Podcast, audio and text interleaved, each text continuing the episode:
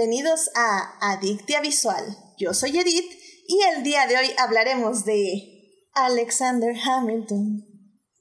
My name is Alexander Hamilton.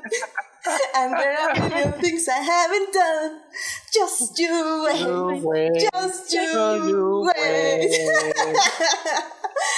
Para discutir, mangalear, analizar y llenarnos de feels está conmigo Ay Dios, vamos por orden alfabético. Dafne, Dafne, bienvenida de regreso a Dictia Visual. Hey. saludos, saludos, ¿cómo están todos? Qué gusto estar por acá. Gracias por invitarme. No, gracias a ti por venir y pues qué emoción, qué emoción discutir este musical contigo porque hace mucho que no hablamos de musicales contigo. Uf, I know, I know. Y también está con nosotros Gabriel. Gabriel, ¿cómo estás? Bienvenido. Hola, mucho. Hola, mucho gusto. Gracias por la invitación. Y, y todavía, ¿qué tema? ¿Qué tema? Exacto. Qué temazo, definitivamente. Este, no sé si pueden escuchar ese fondo de lluvia, queridos escuchas, pero por acá está lloviendo, así que creo que lo van a tener de fondo un rato.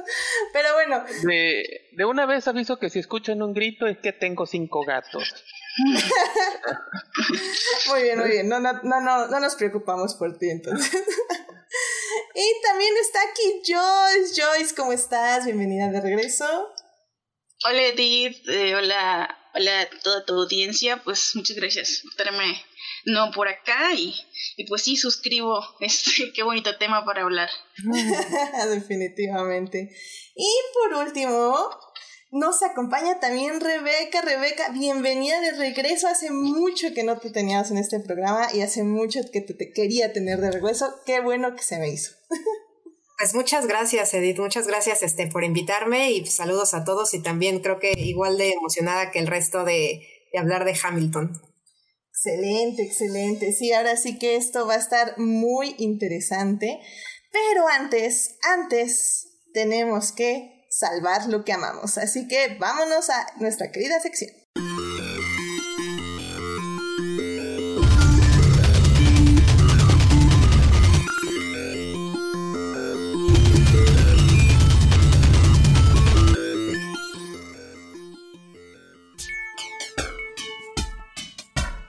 Muy bien, pues ya estamos en la querida sección Salvando lo que amamos, donde compartimos un momento, una película, un tweet, un, algo que nos llenó de alegría esta semana y que pensamos que les puede llenar de alegría su semana a ustedes. Así que, Dafne, ¿a ti qué te gustaría compartir con nosotros? Bueno, pues yo con este tema tan bello del que vamos a hablar el día de hoy, de Hamilton, Em, es más bien una recomendación un poco extraña, pero que creo que en efecto les puede alegrar mucho su semana. en, cuando estaban presentando Hamilton en Broadway, antes de cada función hacían lo que era el Ham for Ham. Y básicamente salían el cast y el elenco a hacer pequeños shows para la gente que entraba a intentar ganar entradas. Pagaban entradas por 10 dólares y entraban como una especie de lotería para ganar entradas en primera fila. El punto es que hacían shows y en uno de estos shows, el Ham for Ham, que se puede encontrar en YouTube, uh, hicieron una versión de una canción que se cortó del show que a mí me gusta mucho y que creo que puede enriquecer mucho que la vean, que se llama Congratulations de, de René C. Goldsberry y es, es padre, nada más lo menciono como para que pues, si pueden chequenlo y creo que les puede enriquecer pues, la, la obra. Ah, bueno, es algo extra que está bonito. Excelente, excelente. Sí, curiosamente he visto que Joyce pone cosas de esto en Twitter, fue como llegué a algún video. Entonces, claro, lo compartimos en la página para que todos lo puedan ver de nuestro querido público. Perfecto, muchas gracias, Daphne.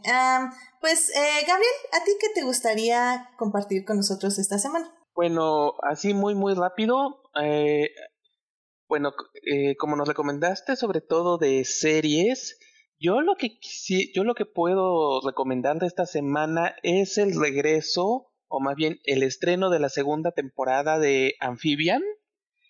Eh, yo soy de la idea de que Disney desde hace unos años ha tenido una recuperación muy fuerte en cuanto a sus series animadas. Me gustan más sus series que sus películas, eso sí lo voy a decir. Y entre las series, y entre las series que han estrenado recientemente son Amphibian y The Old House. Eh, una hecha por Matt Brady y la otra no me acuerdo cómo se llama su creadora.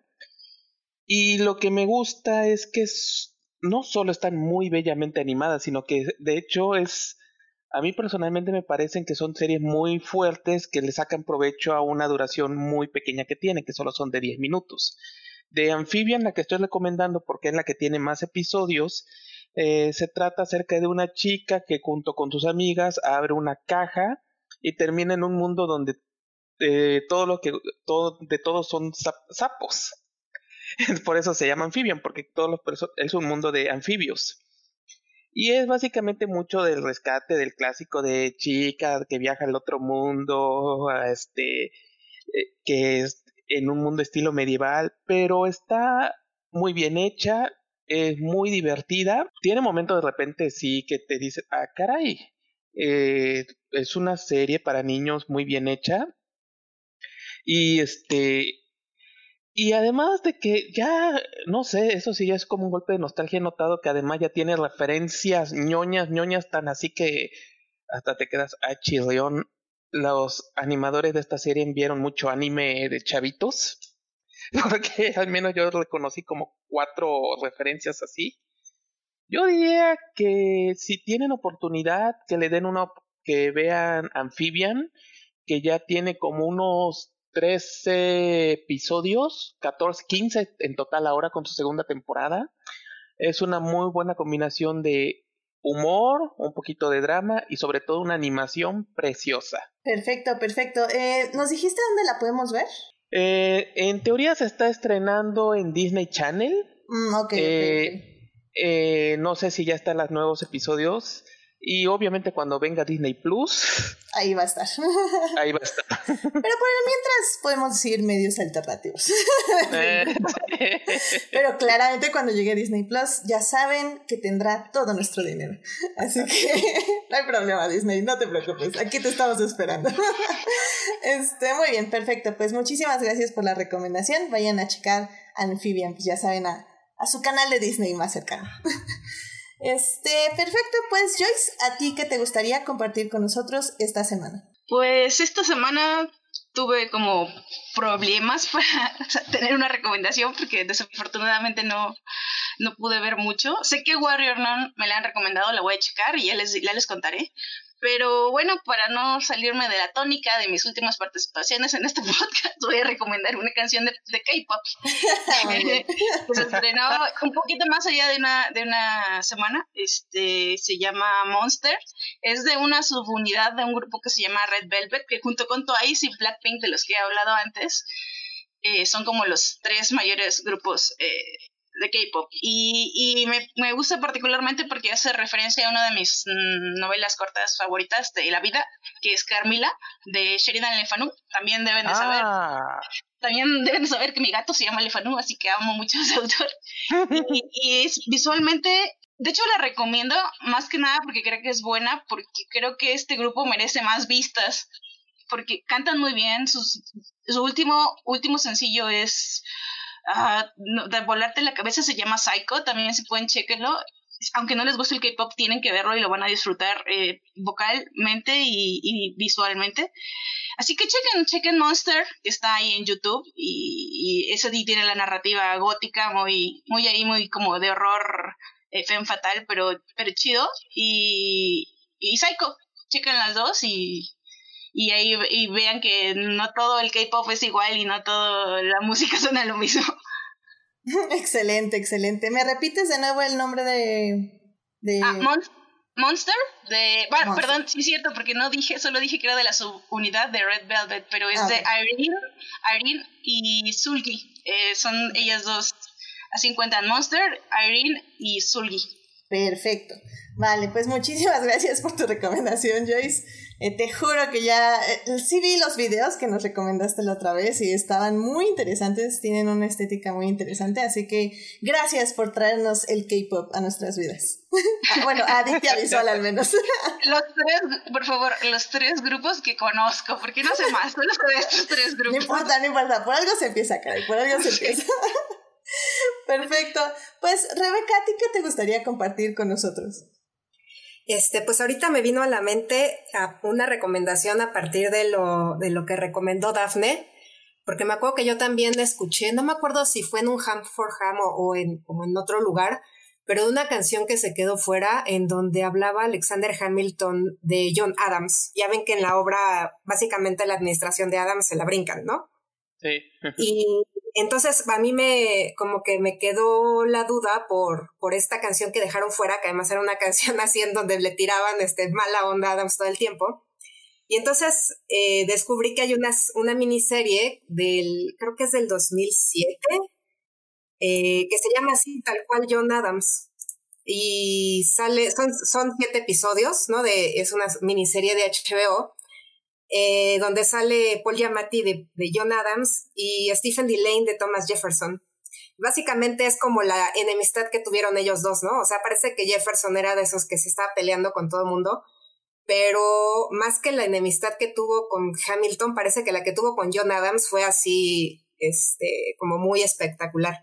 Entonces es, es como unas, esta serie sí está completamente eh, ambientada, ¿no? En la época que ocurrió, es, es decir, esta sí no es nada transgresor en ese sentido, pero está súper interesante, las actuaciones están increíbles y creo que rellenan ese hueco de, ¿no? Para saber qué, qué pasó ahí con, con John Adams y por qué fue como un personaje, este, pues que varias, varias, este, otros padres fundadores despreciaban. Entonces, bueno, si tienen HBO eh, Go, yo creo que por ahí está, y si no, pues también en, en medios alternativos. Sí, la verdad yo también la vi, de hecho la tenemos en Blu-ray, la, la llegamos a comprar y todo. Y no la recuerdo súper bien, pero sí recuerdo que me gustó y me interesó mucho. Así que creo que es una gran recomendación. Chequen si está ahí eh. en HBO, la verdad, sí vale la pena. Sí, si quieren un pequeño dato, un pequeño dato divertido, el director de la serie Yoda Adams sería mundialmente famoso por ser el director de Cats. Así es. Ah, aún así la serie está buena. De hecho, yo la recuerdo porque se llevó muchos premios en esos semis, bueno, en su año, y, y, justamente me daba risa cuando escuché Hamilton por primera vez, porque mi referencia de John Adams era ese John Adams, entonces me daba risa recordar cuando cada vez que decía Alexander ah, ya sé, ya sé. Bueno, pero, pero bueno, vayan a ver. Creo que eh, la verdad sí. Al menos yo, por ejemplo, no estoy muy informada de la historia estadounidense. Pero lo poco que sé es gracias a todas estas series. Que bueno, obviamente es un bias muy gringo. Pero lo que sé es por estas series y estas películas y estos musicales. Así que vale la pena, vale la pena checarlo. Y esta serie de John Adams vale mucho la pena, aunque sea de ese cuate director, porque... Así es, así es. Dejan, a un lado ese dato. La serie es buena. está interesante. Exacto. La verdad la serie es muy buena, sobre todo las actuaciones de Paul Giamatti. Mm, sí. Pero bueno, perfecto. Ah, y ya para cerrar esta sección, eh, yo les quiero compartir que hace una semana y media fue la reunión del cast de Hannibal eh, que hicieron en Nerdist. Eh, la verdad es que fue increíble. Amé ver a todos los actores y, y al showrunner, a Brian Fuhrer. Eh, también trajeron a la señora que hace todo lo de el arte de la comida. No, no, no, fue, fue muy padre. La verdad es que se ve que se la pasaron muy bien grabando las tres temporadas de Hannibal. Eh, Brian Fuller habló muchísimo sobre lo que le ha aportado el fandom en su visión de la relación de Hannibal y de Will, de todo lo que conllevó hacer la serie y que obviamente todas las velas y este sacrificios humanos están puestos a que Netflix haga la cuarta temporada. De la cual no tiene un gran guion, él dice, pero que la verdad sabe exactamente por dónde va a ir. Así que Netflix, por favor, compra Hannibal. bueno, ya la tienes, ¿no? Necesitamos una cuarta temporada ahora. Aunque el final de la tercera es perfecto, pero no importa, necesito una cuarta temporada. pero bueno, Vayan a ver a YouTube la reunión de Hannibal. Me alegró muchísimo el día y tiene unas opiniones muy interesantes del autor sobre justamente lo que decía que lo que le ha aportado el fandom. Entonces, es un fandom muy bonito también, por si gustan. Es como 0% caníbal, pero 100% amante de los caníbales. Al menos un caníbal en específico. Así que bueno, pues ya con esto nos podemos ir al tema que nos concierne. Así que vámonos a hablar de musicales.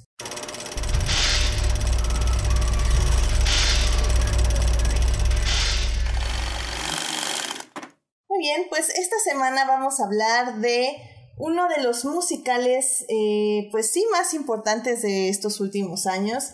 El musical de Hamilton se estrenó en febrero del 2015 en el Teatro Público de Nueva York y pues luego ya fue trasladado a Richard Rogers del circuito de Broadway y pues fue súper aclamado por la crítica, ganó 11 premios Tony, un Grammy, un Pulitzer, 7 premios Drama Desk y pues muchísimas cosas más. Bueno, y pues como digo, el, aprecio de muchos críticos de, de las obras de teatro y musicales. Eh, la razón por la que estamos hablando de este musical ahorita es porque eh, Disney Plus a inicios de este mes de julio lo trajo a su plataforma, eh, es decir, se hizo una grabación de tres presentaciones, una sin público, y esta grabación se editó y se armó una... Mm, no, no le vamos a decir película porque no lo es, es más como, pues, ¿cómo le diríamos? Una grabación, así, ¿no? Sí, una grabación del musical, mm, una edición del musical. Entonces, este, es así como llega a nosotros. Obviamente, lamentablemente, aquí sí tengo que decir que eh, que no tenga Disney Plus, que somos básicamente todo Latinoamérica, eh, no lo podemos ver de forma legal, como estábamos diciendo al inicio. Estamos esperando que algún día Disney Plus llegue y nos deje pagar por ver Hamilton, pero por el meantime, eh, pues lo tenemos que bajar en medios alternativos. Así que, eh, bueno, pues en la primera parte vamos a hablar un poco del musical, de dónde viene cómo lo vimos y qué, impresiones nos dejó iniciales. La segunda parte vamos a hablar ya de todo el musical 100% con descripción escena por escena, literalmente. Y la tercera parte, pues ya serán nuestras conclusiones. Así que vamos a la primera parte.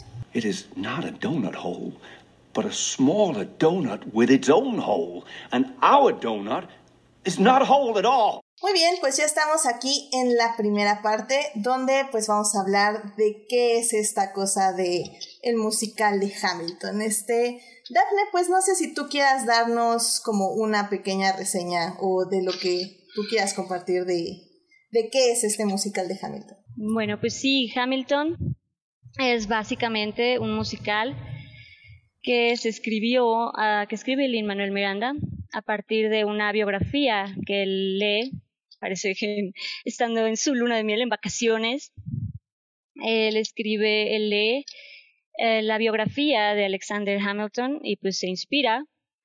Y pues, ¿por qué no? Dijo, ¿sabes qué? Estaría buenísimo.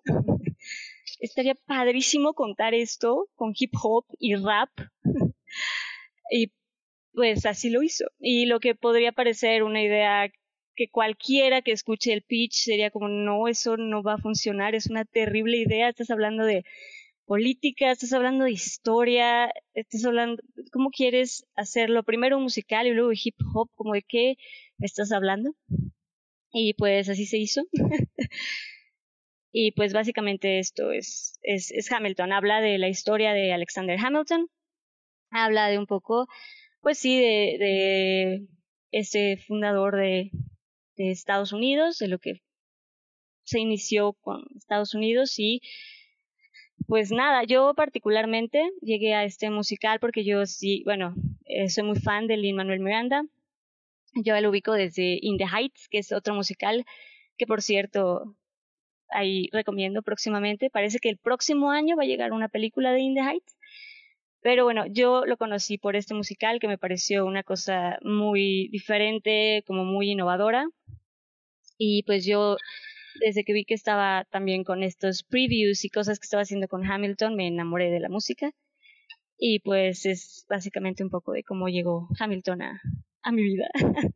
Sí, porque lo que vi es que hubo, perdón, una presentación en la Casa Blanca justo antes de que todo esto fuera, Joyce. Ah, sí, este, nada más ahí precisar que In the se estrenaba este mes, pero no vamos a pensar sobre eso.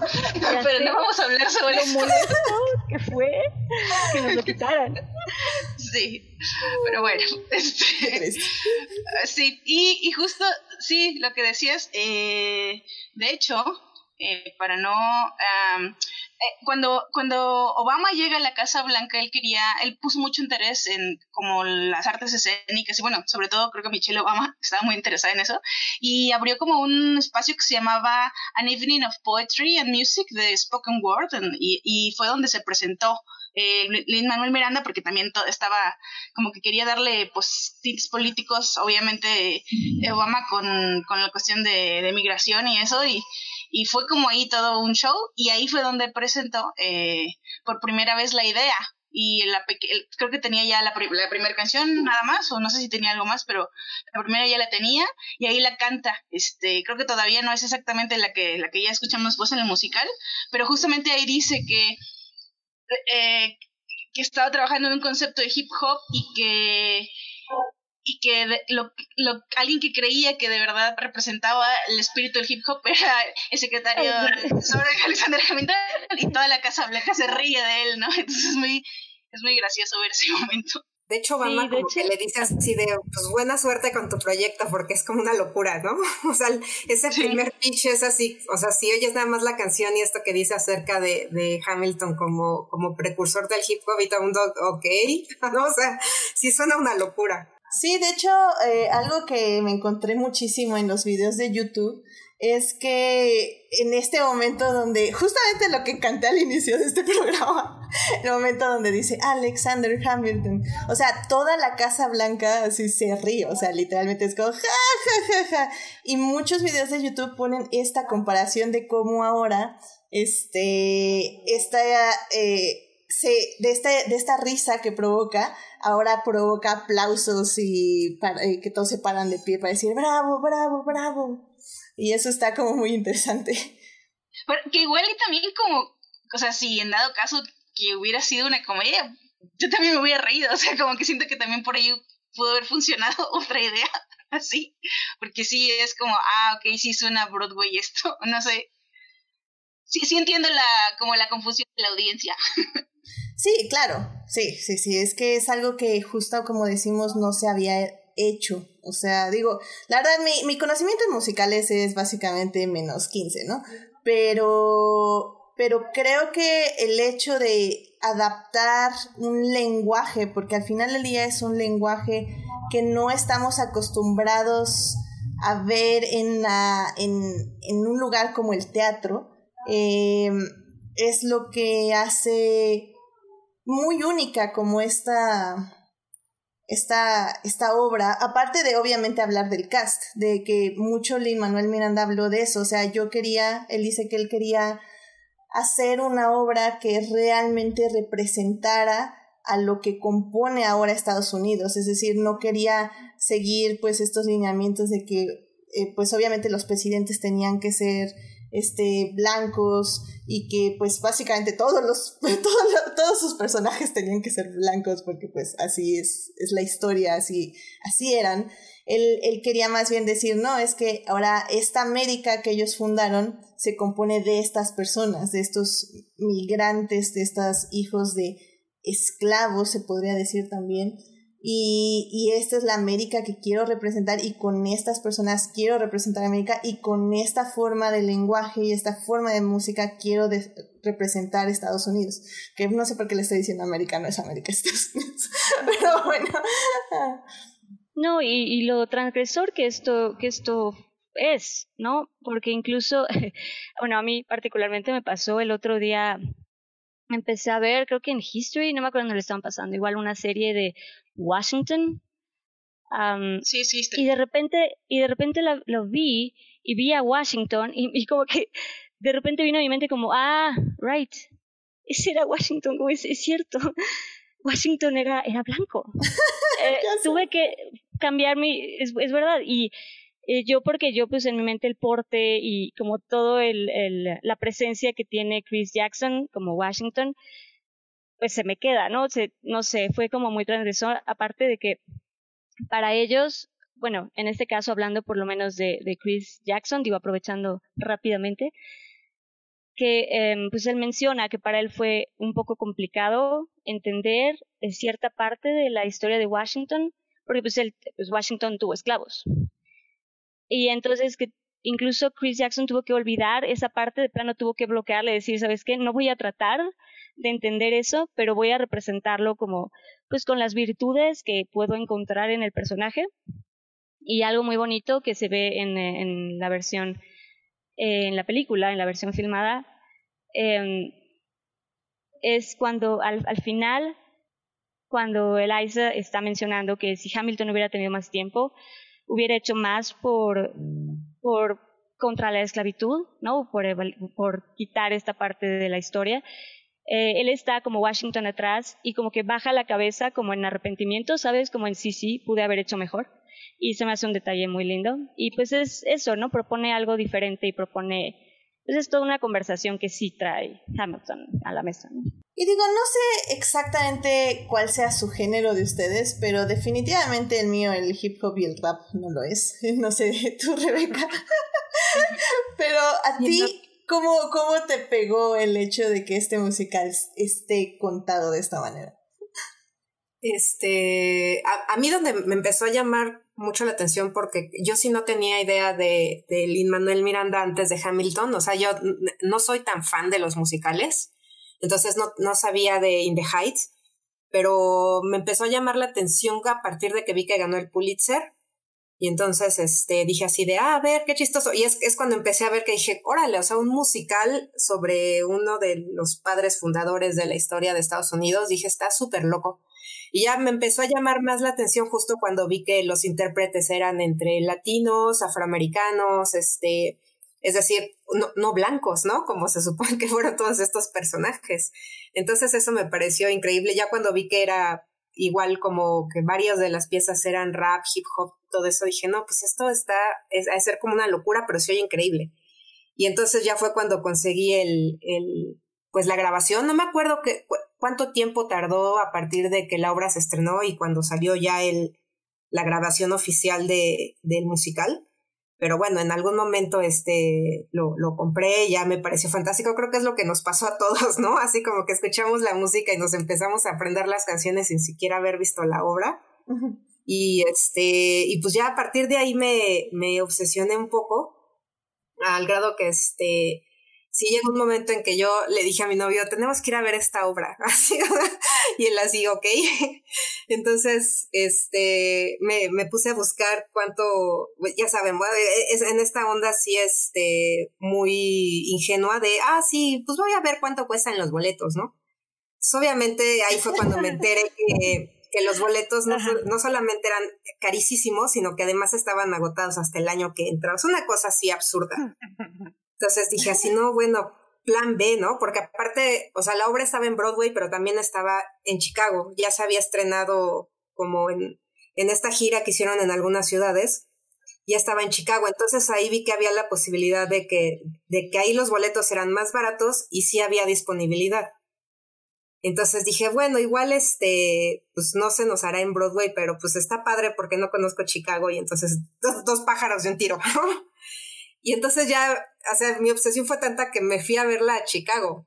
O sea, sí dije, tengo que ver esto en vivo. Y entonces, este, fuimos y no, pues increíble. Por ejemplo, mi novio tampoco es, él, él sí de plano dice a mí, yo odio los musicales, pero un poco fue porque pues yo estaba muy, muy emocionada. Y cuando terminó salió muy emocionado, o sea, le gustó tanto que dice, no, está increíble, este, no me esperaba esto, está así lo máximo. Y bueno, a partir de ahí yo creo que ya lo, lo que más esperaba era volver a ver la, ya esta versión oficial, ¿no? De, de Disney. Entonces sí fue, o sea, como que la emoción todavía no, no, no se me disminuye desde, desde la vez que lo escuché por primera vez. Wow, no, la, la verdad es que eh, yo estuve muy alejada de todo lo que salía de Hamilton. O sea, yo sabía que todos sabían que era increíble, pero no escuché la música, no escuché nada. O sea, yo llegué, sí, 100% así en ceros a la película de Disney Plus. Pero, y la verdad no soy una persona de teatro, tengo que aceptarlo. O sea, no me gusta ir al teatro, no me gustan las obras de teatro. Así que bueno, no que no me gusten, porque obviamente me, gustan, me gustó esta, pero eh, no, no sé, no soy una persona de teatro definitivamente, entonces creo que aunque me hubiera gustado, no creo haber que hubiera hecho lo que tú hiciste, pero, pero wow, o sea, está muy interesante que, que, o sea, que haya llegado hasta ese punto la música en ti como para decir, subámonos a un avión y vámonos a Chicago. sí, fue una cosa ahí como de, de planear, digo, aprovechamos este aprovechamos que pues, podíamos meter ahí vacación y bueno, también fue como una semana también de vacación y todo, ¿no? Alrededor de la obra, pero estuvo, estuvo increíble porque además en, en esa ocasión eh, nos tocó de eh, Hamilton un cantante que se llama Miguel Cervantes que es súper bueno. Y él ahorita es el que está haciendo ya de Hamilton en Broadway. Sí, entonces, este, en aquella ocasión dije, bueno, o sea, yo sé que no es el elenco original y todo, pero Miguel Cervantes, sin demeritar a, a Luis Manuel Miranda, que es un genio, la verdad es que Cervantes tiene una voz increíble. O sea, fue así como una experiencia que dije, no, esto sí valió la pena 100%. Qué bueno, qué bueno. Eh, qué bueno que qué bueno que pudiste darte el este pues el gusto la verdad de, de ir y disfrutarlo Qué chido, qué chido. Y digo, ya para casi cerrar esta sección y ya meternos de lleno en la, en la obra, este, Gabriel, no sé si tú quisieras decir como eh, a las personas que no, no la han visto y apenas se van a meter a este podcast a escuchar de qué se trata Hamilton, ¿por qué lo tienen que ver? O sea, ¿por qué eh, tendrían que arriesgarse a ver este musical? Eh, arriesgarse entre comillas, porque mucha gente considera ver un musical algo no muy interesante o un poco tedioso tal vez hasta veces. Y bueno, también hay que tomar en consideración una cosa, el musical de Hamilton no es un musical corto, dura dos horas y media. También, claro. La versión de Disney.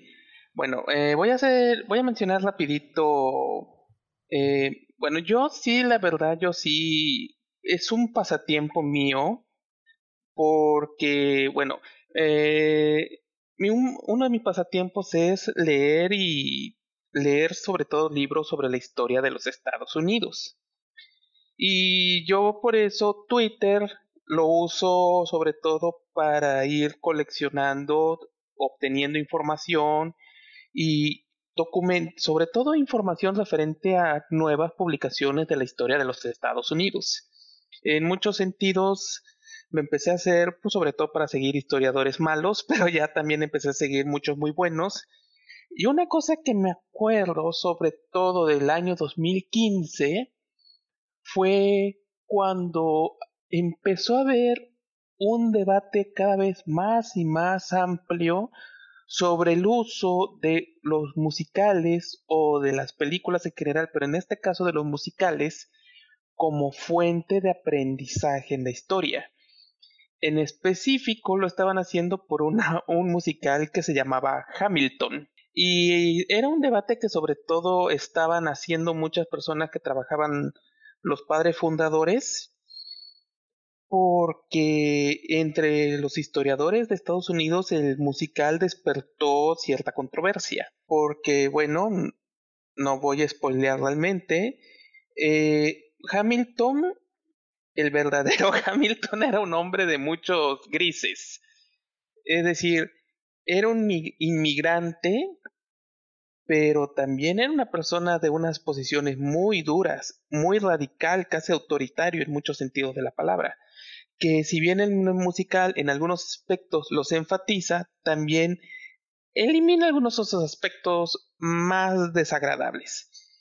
Y una de las cosas que me acuerdo mucho fue que uno de los principales defensores este, del musical no fue de hecho el biógrafo que hizo, en el que se basó el musical, fue Johann Freeman, que de hecho escribió el que es considerada como una de las mejores biografías de Hamilton, Asuntos de Honor, que sí es muy crítica con el musical, pero también lo defiende, porque dice como obra musical es una maravilla. Como obra de arte es una maravilla. Y además hace un argumento muy interesante de cómo se cuenta, se narra y cómo recordamos a los personajes. Amén. Y, exactamente, o sea, cómo, nos, cómo los padres fundadores de Estados Unidos pueden ser apropiados para contar una historia que refleje a la población de la época. En este caso específico, como Lin Manuel Miranda toma un personaje histórico, hace una obra ficticia con mucha base en la realidad y lo utiliza para contar una visión de cómo ve él el reflejo de lo que es Estados Unidos en la actualidad, que no es muy diferente a lo que hacen muchas personas que hacen obras de obras este, de ficción basadas en eventos o personajes históricos. Y en ese sentido dice que es un musical, no solo es un buen musical, sino que también vale la pena como, este, como, documento, como documento. Y bueno, es una afirmación que en mi opinión cobra más sentido sobre todo en el último número de la obra, que no lo voy a describir porque eso lo vamos a describir en su momento, pero para mí es el verdadero corazón de todo el musical, para mí es como el broche de oro porque para mí es el momento cuando termina el musical es donde me dije, ah, Chirrion, qué maravilla. Y es una, es lo que para mí es lo que yo siento que vale la pena. Por un lado, escuchar el musical. Si no pueden ver Hamilton, una cosa que pueden hacer y que vale muchísimo la pena es que pueden escuchar este eh, las canciones en YouTube y no solo las canciones, si son más personas como más visuales, hay muy buenos, lo que se conocen como animatics, que no son más que toman los musicales, el soundtrack de los musicales y mucha gente lo que hace es animar su propia versión de lo que está pasando en la escena basado nada más en la música. Entonces son como mini películas, pero solamente de las canciones. Hamilton tiene muchos, pero también tiene unos muy bonitos, Town, Beetlejuice, o sea, muchos musicales que todavía no se han transmitido por televisión o, cine o, o, en algún medio visual lo pueden ver de esa manera. En ese sentido digo, es a nivel visual el musical es, es, está, es lo mejor del musical es que no es aburrido. O sea, inicia con un ritmo maravilloso, la primera canción tiene de hecho mucho punch, hay una variedad de estilos que no hace que sea todo, aunque, aunque todo sea vendido como un musical de rap hip hop, en realidad yo siento que hay una variedad de estilos musicales a lo largo de la obra, sobre todo para contrastar ciertos momentos y personajes. Pero ya si hablamos ya en la cuestión de la versión de Disney, lo más maravilloso del musical, diría yo, son, además de que está bien hecho, las actuaciones. Yo me atrevo a decir que Lin Manuel Miranda es el menos carismático de todos los actores que salen en la, en la versión original, que de hecho lo que Disney hizo es el cast original. Y todos y cada uno tienen una enorme cantidad de carisma, sobre todo Dix, que interpretó a Lafayette y Jefferson con un nivel de carisma y entusiasmo espectacular. Groff, que le pone, a pesar de sus pocas apariciones, mucho, este, mucho énfasis a su rey George y al que es, ajá, y al que es mi personaje favorito, Eliza. O sea, eh, se me olvidó el nombre de la actriz. Philippa Sue. Philippa Sue. es, ella hizo un papel, un papel, su papel es maravilloso porque refleja, en las escenas donde refleja alegría hay mucha alegría, pero en las que hay dolor, creo que mucho sobre todo, con decir la palabra burn, creo que ya sabemos nosotros a qué nos referimos. Ajá.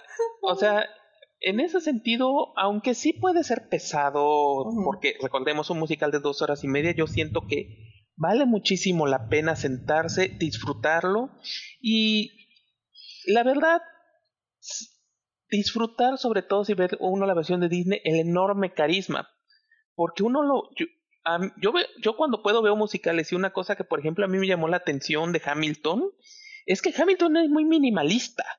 O sea, muchos musicales le ponen algo más de esfuerzo a los fondos, a, al, o sea, hay mucha producción en muchos musicales. En Hamilton es mínima. y no te das cuenta. O sea, realmente no te das cuenta porque a pesar de lo mínimo que es la producción, pasa tantas cosas y te lo explican todo tan bien que no se siente. Entonces, es algo que yo diría que es como lo que más le ayuda al musical. No es aburrido, es muy vivo y hay un carisma desbordante por todos lados. Sí, la verdad es que, digo, ya, ¿qué más podemos decir? La verdad, lo resumiste muy bien en este aspecto.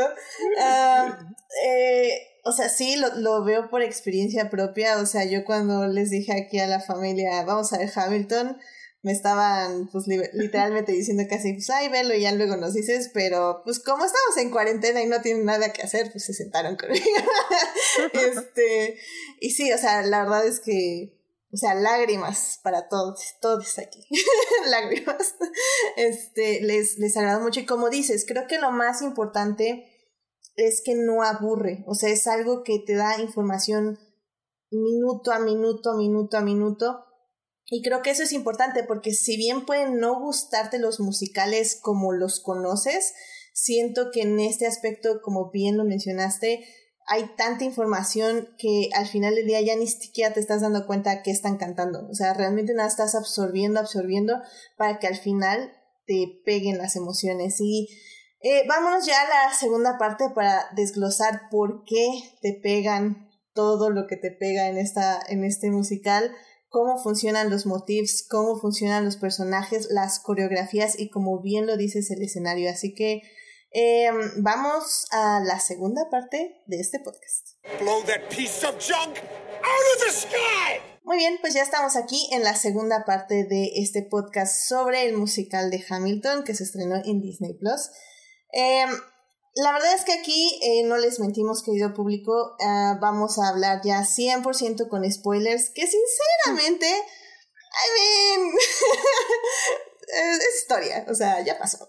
Y y al final del día también algo que está muy interesante es que el primer número te dicen todo lo que va a pasar, es decir, te, te resumen básicamente la vida de Alexander Hamilton en un minuto. Y, y, y, al final del día eso es muy, muy interesante porque ya te están preparando mentalmente. El punto es que la, casi siempre los musicales o las películas que hacen esto, que te cuentan el final, es porque están tan seguros de que...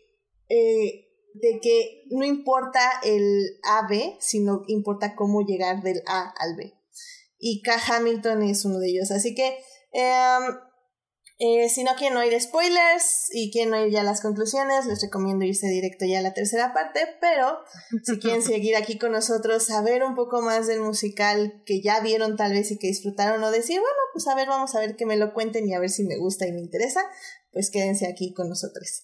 Bueno, pues literalmente eh, vamos a ir revisando canción por canción porque es increíble. No, o sea, sí va a ser así, querido público, pero no va a ser tan así. Ustedes, ustedes tranquilos, ustedes siéntense. Este, muy bien. Pues como decimos, adelante, Joyce. ¿Puedo dar un fun fact nada más antes? Está, eh, el, ¿cómo se dice esta cosa? Cancionero del, del, CD de Hamilton tiene un montón de errores. No se basen en eso si, si lo compran. tiene un montón de errores para las canciones. Tiene, de verdad, no sé quién lo pegó, quién pusieron aquí becario de primer semestre del ahí pusieron a, hacer los, los lyrics, está muy feo. Wow, qué triste. la verdad no me he fijado, yo, yo la versión he visto solo, la puse la película en mi iPad y la he estado viendo una y otra vez, así que ni siquiera he escuchado Spotify así como en Play. pero no, yo lo menciono porque porque sí, porque como supongo que hablaremos más adelante, en sí importa el lenguaje en este pues, en este musical. Entonces, por eso lo menciono. Perfecto, muchísimas gracias, Joyce. Y pues sí, empezamos pues ahora sí que con el primer acto que es la introducción, eh, el, el tema Alexander Hamilton que es pues básicamente esta canción donde justo como digo vamos a introducir no solo a todos los personajes, sino casi casi los motifs de todos los personajes. Eh, lo cual me parece muy interesante. No sé si alguien de ustedes está más capacitado para decir que es un motif en musicales o alguien quiere echárselo. o sea, es, es esta... Eh, mm, este eco sonoro, pero también conceptual que se repite a lo largo de, pues del musical para, para justamente describir o pues sí, un personaje, ¿no? Como e, esto es este los motivos alrededor de un personaje e, son los que te van repitiendo con diferentes melodías, pero siempre están ahí recordándote quién es quién y, y hacia dónde van y sobre todo en esta obra que ya te lo dicen desde la primera canción pues están recuerde, recuerde, oye, pero acuérdate que, que, cuál es el motif de este personaje, ¿no? Y te lo están diciendo y aparece ahí toda la obra para que no se te olvide, pero como bien sabemos de todas formas, hay factor ahí de shock en, todo en toda la obra. No, y que, que, muchas veces se repite, porque en la historia del personaje sobre todo va a tener que em, a tener consecuencia a lo que te están diciendo de ese personaje, como a su intención o su deseo o su propósito o algo que, que, que, quiere o que busca. Va a tener que ver con el arco de la historia narrativa del personaje. Claro, y al final es lo que te dice acerca de su desarrollo y cómo tú te relacionas con ese personaje.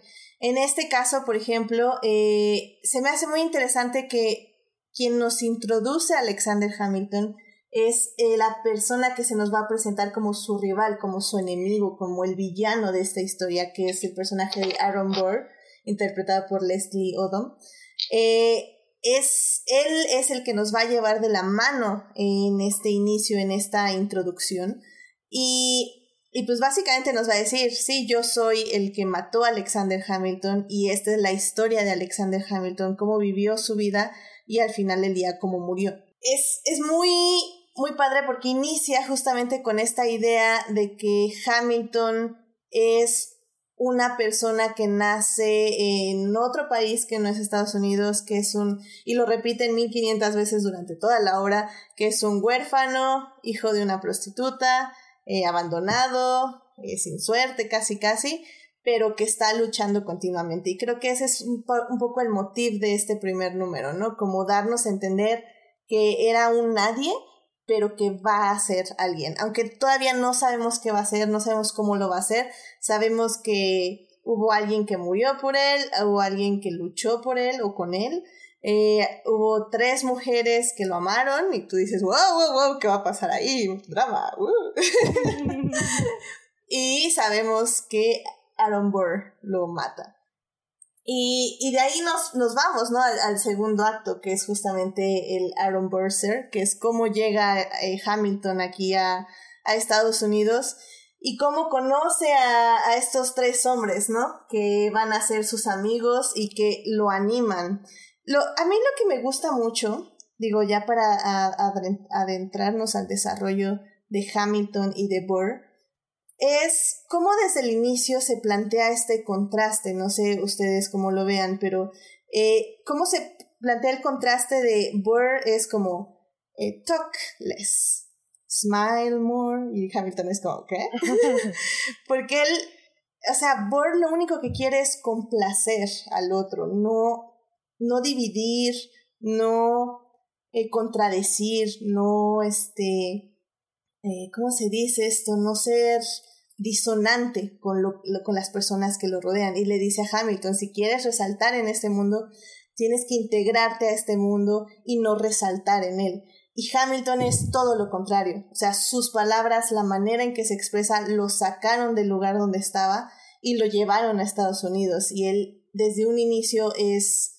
Eh, se expresa de manera alta, se expresa de manera disonante, se expresa de manera que, quiere resaltar. Y eso también se ve en la música. Burr es un poquito más melódico en esos momentos y Hamilton entra de lleno con el hip hop. Sí, a mí esa, esa presentación que además me gusta mucho porque también es como un leitmotiv, ¿no? El Aaron Burr Sir. O sea, siempre se repite cuando se vuelven a encontrar los personajes, pero me gusta mucho lo que dice Edith de cómo este, son como personajes opuestos. O sea, Burr parece que es de las personas que va con la corriente, ¿no? Para así, este, lograr cosas y esperar que le lleguen, ¿no? Y, y, Hamilton es de los que va contracorriente y más bien va y las busca, ¿no? O las arrebata, ¿no? Que es lo que le dice también Gore. Y a, a, mí, desde este inicio, me gusta mucho, este, o, o, me recuerda muchísimo a la película de Milos Forman de Amadeus, porque siento que es una situación parecida, ¿no? O sea, Burr es como Salieri y Hamilton es como Amadeus, que es este güey que nada más está ahí, que rompe las reglas, que es ruidoso, mientras el otro trata de hacer todo correctamente y de repente llega alguien que, es lo opuesto a él y que obtiene más reconocimiento. Entonces me, me gustan mucho esas, esas dicotomías que, que hay en, en ambos personajes.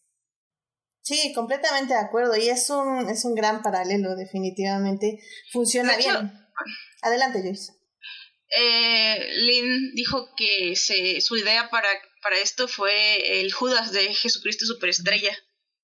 Ah, sí. Que narra, narra, va narrando todos como, como la historia de Jesucristo y que de ahí, de ahí busca, o sea, este, este antagonismo que ya nos está diciendo, ¿no? Desde el principio lo que va a pasar.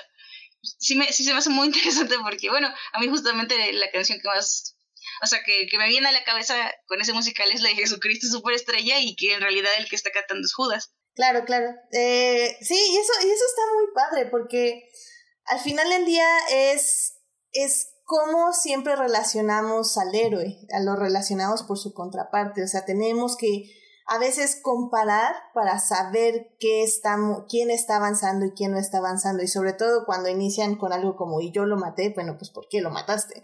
Entonces tenemos que ver cómo crece esa relación eh, complicada y, y, y, lo que me gusta mucho del primer acto es que esa relación al final del día es más acerca de, sí, de sus diferencias, pero también en qué se parecen y cómo crecen los dos juntos, lo cual me parece también como muy interesante. Pero bueno, justamente de ahí pasamos a My Shot, que es este, que cuando conoce a este, vamos a ver, es este, a Marqués de Lafayette, a John Lawrence y a Hércules Mulligan, ¿no? Y, y me gusta mucho porque la verdad eh, yo eh, al estar ya viendo videos de YouTube y esto, porque yo sé cero de música, o sea, para mí eh, nada más pónganme Glee ya con eso soy feliz porque me encanta Glee. definitivamente soy cero música. Y me gusta mucho cómo estos análisis en YouTube, YouTube te, te explican las formas de rap y cómo va evolucionando el mismo rap eh, hip hop en, en toda la obra. Al inicio, cuando conocemos a estos tres amigos, están cantando de una forma como muy básica, como ya saben, como... ¿Sí? Perdón a quien sea experto aquí en, en el género, la verdad no tengo absolutamente nada de idea de qué estoy diciendo, pero, pero justamente cuando conocen a Hamilton, la manera en que cantan va evolucionando. Y Hamilton lo primero que hace es decir la word, o sea, de eh, si no, si no crees en nada, pues cómo vas a defender, bueno, ahorita estoy traduciendo súper mal, pero em, Sí, ¿por qué caerás? ¿no? si no tienes nada que defender, ¿qué es lo que te... Exacto. Si no, te, si no te pones de pie, vamos a decir, así, en la tradición literal, por nada, porque vas a caer. Exacto, y, y, es cuando dicen los demás, who are you, who are you, who are you, así de, pues, ¿quién fregados eres y por qué estás diciéndole favor?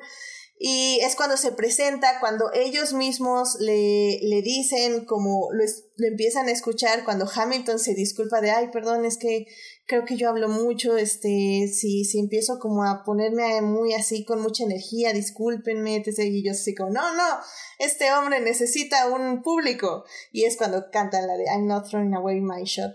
Em, todo eso me parece a mí excelente. Creo que es uno de mis números favoritos por cómo crea una relación de amistad entre cuatro personajes que históricamente nunca se conocieron en el mismo lugar eh, pero cómo genera ese, ese lazo de amistad, ese lazo de camadería y lo lanza con un acto que se va a convertir, el, que se va a convertir en el motif de Hamilton, que es esta idea de tener su shot de, de tener, bueno, la traducción literal sería tiro. Aquí nos puede ayudar Rebeca, Rebeca traduce. Los que hacen un juego, eh, como que utilizan un juego de palabras porque Exacto. al final dice, bueno, que es un poco así como que no va a perder, no va a dejar su oportunidad, digamos, o no va a dejar eh, perder la oportunidad, pero también hay unas partes donde dicen algo así como, ¿no? Si no se callan, you're gonna get shot, ¿no? O sea, les van a disparar. Es decir, como que juegan a es, es un juego de palabras que pues al final, al, a la hora de traducirlo, pues se pierde todo. Sí, no, pero es increíble porque usan varios, no es nada más, es, es, shot de oportunidad, es shot de tomar, porque incluso es cuando todos brindan y la coordinación que tiene esta obra de verdad la coordinación es, es, es, es, increíble. Todos los cues que tienen rítmicos me parecen maravillosos, pero sí, usan muchos, el shot es, es de, de, beber, como de tomar el shot, es de disparo, es de oportunidad, todo el juego de palabra en esta, en esta canción, bueno, en todas, pero es, es muy bueno. De guerra también. Adelante. Ajá, y, y, y sobre todo yo creo que es un tema que el tema del shot es especialmente fundamental en todo lo que tiene que ver con Hamilton porque recordemos, Hamilton murió de un tiro en un duelo precisamente con Aaron Burr. Entonces es un no, no solo desde la introducción, sino ya básicamente desde My Shot ya está quedando establecido un poco gran parte de la idea de la, de la vida de Hamilton que se va a narrar a través de la obra. Eh, que nunca va a dejar de buscar oportunidades, que nunca va, de, que va a participar en, en peleas, también su obsesión con, con, con la idea de salvar su honor, que es lo que lo lleva a los duelos, y cómo al final va a morir en un duelo. Entonces, en cierto sentido, es una madre muy bien hecho y muy interesante con todos estos juegos de palabras acerca de cómo al final de cuentas todo va a girar en torno a la palabra shot, el tiro. No, y que además no es, no es casualidad que Burr sea el que dice, ¿no? Y, como si no, si no te callas, si no aprendes a estar callado, you're gonna get shot, ¿no? Exactamente. No es, casualidad.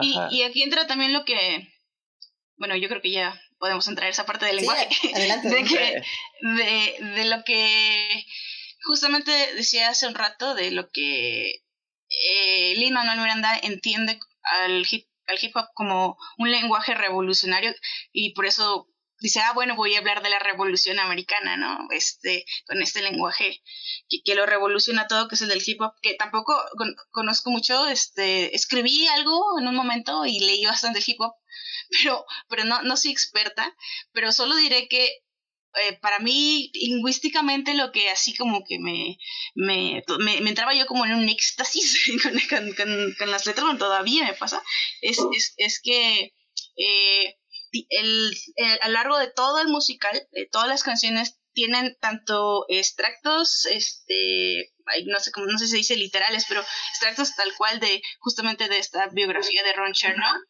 como lenguaje eh, slang, el, slang utilizado en, en pues ahora sí que en ese tipo de géneros, que, que obviamente no hacen todas las canciones, pero sí está ahí, y este y arcaísmos, bueno, no sé, también que no sé si nos puedes hablar de esto, pero tiene arcaísmos que yo sí tuve que, ¿qué, ¿Qué significa esto? Y tuve que ir a buscarlo.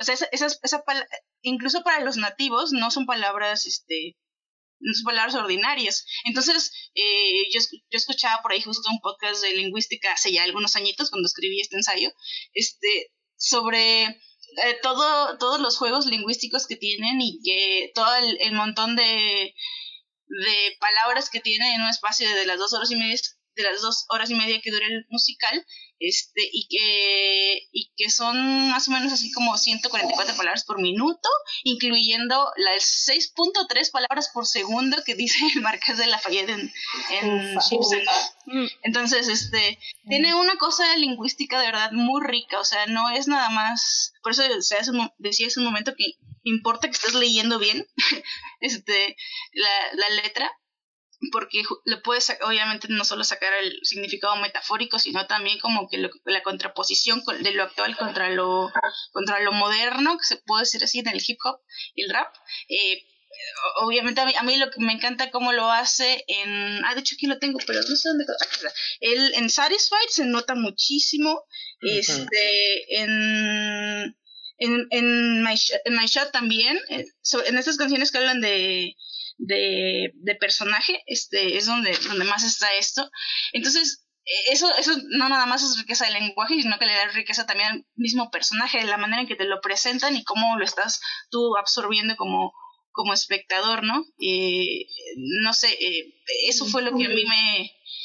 bueno, y obviamente como decía hace un momento, los extractos de que también dice en The Scalar Sisters que I've been reading Common Sense, but Thomas Paine, todo eso, todo eso, este, lo de las, la letra exacta de ciertas ciertos documentos oficiales de, relacionados con la revolución. Ah, como la, la carta de despedida de Washington, ¿no? También, sí. Y, a mí me gusta mucho la parte cuando mete también lo de la frase que está muy famosa de Jefferson de Life, Liberty and ah, Pursuit of Happiness, ¿no? Que me parece así como una genialidad porque es tal cual está escrito y lo mete. O sea, es, increíble. Está como muy impresionante y además como busca lo que sigue para que quede increíble. A mí también me llamó hace poquito porque yo no sabía y justo cuando se estrenó ahora en Disney eh, Channel y que estaban sacando pues, otra vez el, el tema colación, que hay una parte en donde habla sobre mm, Macbeth. O sea, le, está escribiendo a, Angélica. Angélica. diciéndole algo así de, de una obra irlandesa que dice, ojalá no puedas este, saber sin, de qué se trata sin que yo te lo diga, pero yo soy Macbeth y yo, así, ¿no? Una cosa así súper loca, pero aparte estaba escuchando que esa cosa, o sea, mencionar el nombre de Macbeth en el teatro es de mala suerte. O sea, no, lo puedes mencionar a menos que estés representando la obra de Macbeth, pero si no, dicen que es de mala suerte, o sea, que tu obra se viene abajo, bla, bla, bla, lo cual también es muy osado porque al final Lin, Manuel Miranda lo hizo, o sea, dijo, me vale, yo voy a decir y, rompió un, un poco con ese mito, ¿no? Porque al final pues, su obra no solo no fue un fracaso, sino que fue un gran éxito, pero es también todo ese tipo de referencias me parecen geniales. Que por cierto, nada más como para complementar el dato de Joyce, sí son 144 palabras por minuto las que se dicen en la obra. Es decir, que si una obra, eh, si esta obra se, si se hablara en el ritmo normal que una obra de teatro común, eh, duraría ocho horas. Entonces. A la madre. exactamente. Porque, pues sí, definitivamente no es la manera en que se hablan los musicales de Broadway. y, y, y para nada lo de Macbeth. Sí, adelante.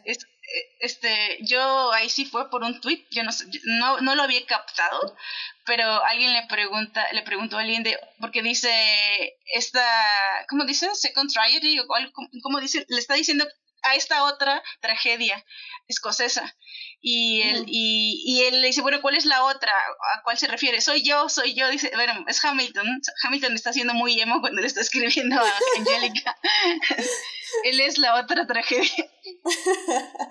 sí, definitivamente Hamilton es muy emo. y, es, y, es, que em, justo ya para pasar, antes de pasar con las Skyler Sisters, eh, eh, sigue, después de My Shot, sigue con The Story of Tonight, que es una, una tonada que se va a repetir a la mitad de la obra en una tragedia y al final de la obra ya en la muerte de Hamilton. Pero justamente The Story of Tonight es un momento como tranquilo, o sea, llevamos ya como 10, 15 minutos de, de esta obra, si no es que un poquito más. Y es el primer momento donde todo se calma, donde ya estamos eh, sembrando estos lazos y cerrándolos, ¿no? Lo cual quería mencionarla porque es un momento, eh, como ya decía yo, de camadería, pero sobre todo como de amor fraternal, yo lo sentí. Y, y va a ser un motif que va a repetir y que nos va a traer lágrimas a los ojos, básicamente. Y eso es algo que dura cuatro minutos, pero la manera en que, justo como decían ustedes, la manera en que los actores expresan la canción y se unen y la manera en que se vuelve muy íntima la atmósfera, crea, o sea, sí se te queda como muy pegada la tonada para que cuando se repita te pegue muy fuerte. Pero bueno, de aquí justamente nos presentan a las Skyler Sisters, que es básicamente Eliza, Angélica y Peggy. ahí, es ahí es donde, donde siento que se empieza a notar mucho la variedad del musical. O sea, hay un enorme, este, no sé cómo llamar el estilo en, del canto o del ritmo, porque la verdad no soy muy experto. Me gusta escuchar música, pero no soy experto en música. Pero hay un estilo muy animado no en el sentido como le vi así como que era un poco así como un poquito hasta no, no era un poco como el sentido competitivo que había, por ejemplo, entre Hamilton y, y Aaron Burr, o así el, un poco el estilo que se da cuando se van conociendo los, los primeros personajes. Eh, la introducción de las, de las, de las, de las hermanas Schuesters es bastante animado, jovial, entretenido y es una canción que incluso yo siento que activamente trata de ser hasta es de las que trata de ser más divertida. O sea, por algo es este creo que es una de las canciones que más memes se pueden hacer cuando es es, es ay, ¿cómo se llama? Este, ay, ¿cómo se llamaban las hermanas? Eh, es Angélica, Eliza y Peggy. Skyler Sisters. Las hermanas Skyler. Ajá. y, y, a mí me da mucha risa como dice Angélica, Eliza y Peggy. es que Peggy no vuelve a salir en toda la hora. Exactamente. es como, es lo que digo, es, es, la, es de entre todas las canciones una de las más divertidas. Activamente eh, siento que alegra mucho, la, alegra mucho el momento, sobre todo después de la canción de la historia de esta noche. O sea, como dice, pasó de un momento de tranquilidad a pácatelas. Cobramos y, me gusta mucho porque no o sea, también tiene esta esta onda de pues un poco un poco de empoderamiento de estas chicas que dentro de toda la época Ah, pues tiene Angélica en la cabeza, ¿no? Que es esta, no, a mí yo no, que estoy buscando una mente que trabaje, ¿no? Yo no quiero, yo quiero una mente que esté activa y que, ¿sabes? Yo no quiero, ¿no? Entonces eso también creo que es algo que gusta mucho de esta. De hecho, tiene esta, tiene esta frase increíble, ¿no? También de cuando conozca a Thomas Jefferson, le voy a decir que incluya a las mujeres en la secuela. no, y, para aplaudir. Y algo Hay una... que es que en la historia real, Angélica y Jefferson sí se conocen sí se conocieron. Y a mí me hubiera encantado que eso estuviera en la obra, porque Angélica y Jefferson sí se conocen. Me hubiera encantado ver ese, ese momento. Hay un detalle a mí también que me encanta, es que, bueno, no en ese momento, pero sobre todo con los personajes de Angélica y Eliza, va presentando lo que son en gran medida personajes medulares y en cierto modo gran parte del corazón de la obra, que es específicamente Eliza. Y a mí lo que me gusta mucho del hecho de que le hayan dado tanto peso a estas dos personajes en la obra es que una de las fuentes de información más interesantes, que uno de los detalles más interesantes, este, sobre todo en la historia de algunos de los padres fundadores de Estados Unidos, es lo importante que era la relación con sus esposas, con sus, con las mujeres. Eh, los que hemos visto la serie de John Adams, que acabamos de recomendar al principio, una, uno de los elementos más interesante de la miniserie y que está basado 100% en la vida real es de la importancia de la esposa de John Adams. Y en este caso, se, en, la serie refleja mucho cómo, este, cómo, por ejemplo, ella apoyaba y daba sugerencias, apoyo y recomendaciones. En el caso concreto de Hamilton, hay un vacío que se explica en la obra, pero lo vamos a mencionar después. Pero es muy interesante precisamente porque refleja es precisamente, uno, la importancia de las mujeres en el personaje de Hamilton, pero sobre todo siento que ya va iniciando un poco el punch de lo que sería al final de la obra, específicamente con el personaje de Liza. De hecho, a mí me pasó algo curioso porque eh, justamente pues empecé a ver este número del Skyler Sisters y dije, ok, sí está interesante que le quieran dar este, este enfoque a las mujeres, porque pues sí, este, se ve que justo como dijo Daphne, no está enfocado en estamos buscando hombres guapos, sino estamos buscando hombres inteligentes. Eh, pero yo la verdad, así mi fe en que retrataran bien mujeres era como de cero. Sobre todo por la época en la que está, está este, puesta. Pero sí, como dices, o sea, al final del día, y lo vamos a ir diciendo, creo que la manera en que evolucionan primero de ser esta, esta presencia jovial, de que ellas se convierten en una presencia jovial a una eh, presencia emocional importante y al final del día que es lo que trae más este lágrimas personalmente a mis ojos es que se convierten en una presencia histórica. Y eso es algo muy, muy cañón que si quieren, pues ya este, nos referimos más ya más adelante. Um, nada más una cosita de esta, perdón, de, de esta canción que visualmente, no, no sé si a ustedes les pasó, pero es la primera en la que yo me di cuenta que tienen un, un escenario giratorio. Porque es, cuando salen ellas caminando literalmente y, se ve el movimiento de, de, caminar muy natural y es cuando así yo caí en cuenta así de el escenario se está moviendo, ¿no? se está girando. Este recurso que parece súper sencillo, visualmente me parece muy lindo. Funciona muy bien y la verdad, eh, yo sí me di cuenta desde antes, pero la verdad fue porque armar una coreografía alrededor de un escenario que gira, o sea, se me hace algo demasiado cañón, o sea, está muy, muy fuerte. Y es un recurso que van a usar muy bien y muy, de manera muy inteligente durante toda la obra. No, y eh, además son, digo, como dato curioso, son dos discos giratorios. Son dos discos, sí, giran, gira adentro y gira afuera, lo cual es... Ayuda a dar una sensación de que el escenario fuera más grande de lo que realmente es. También. Ajá, o sea, porque realmente ves mucho caminata, mucho movimiento y en lo único que está pasando es que está girando, el, es, el escenario giratorio. eh, Joyce, ¿tú ibas a mencionar algo?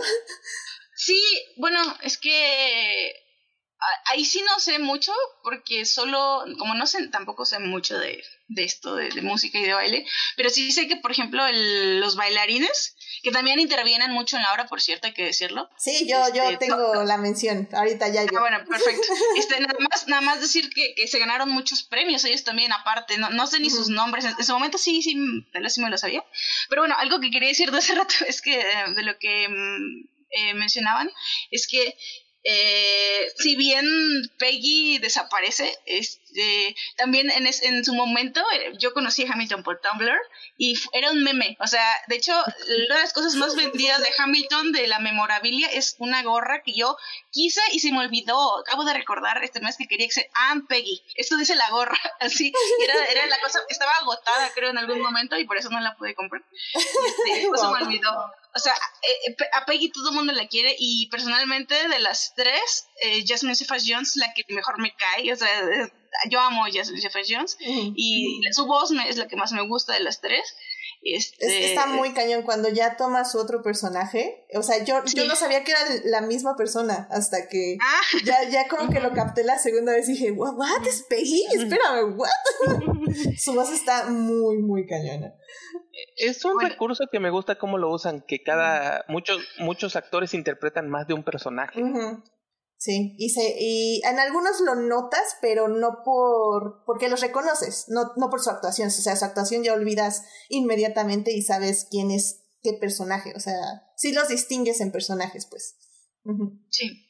Sí, y, y lo otro era que a, se me, a mí se me ocurre, la verdad no he probado como que con todas las canciones, pero que todo lo que hablamos de de Aaron Byrne y de Alexander Hamilton y cómo funcionan como espejo y cómo son rivales y cómo se van encontrando, para mí también hay un gran paralelo en la otra subhistoria que está ahí al final, que es entre Eliza y Angélica, pero en el sentido, o sea, más allá de que son hermanas, sino en este sentido también de, de, narrarle la historia a la otra, no sé si me explico. Sí. O sea, como, sí, no, no, no, no nada más por, por su por su sororidad, que es bien grande y bien importante en la historia, sino por este lado narrativo. Es que, ¿sabes que Siento que juega un poco el inicio, porque si pones atención, sabes que las dos lo amaban. Entonces yo siento, al menos mi cliché narrativo, que yo esperaba que realmente Hamilton tuviera un, un affair con Angélica. Y cuando no pasa eso, cuando cambia por o sea, cuando Hamilton engaña a Eliza y, y llega Angélica y, Hamilton, ay, Angélica, gracias por venir por mí. Y yo así ah, como, no, o sea, yo no vine por ti, vine con mi hermana. Esa es de las mejores frases de toda la música. o sea, yo, yo ahí sí casi me para aplaudir. Sí, showstopper.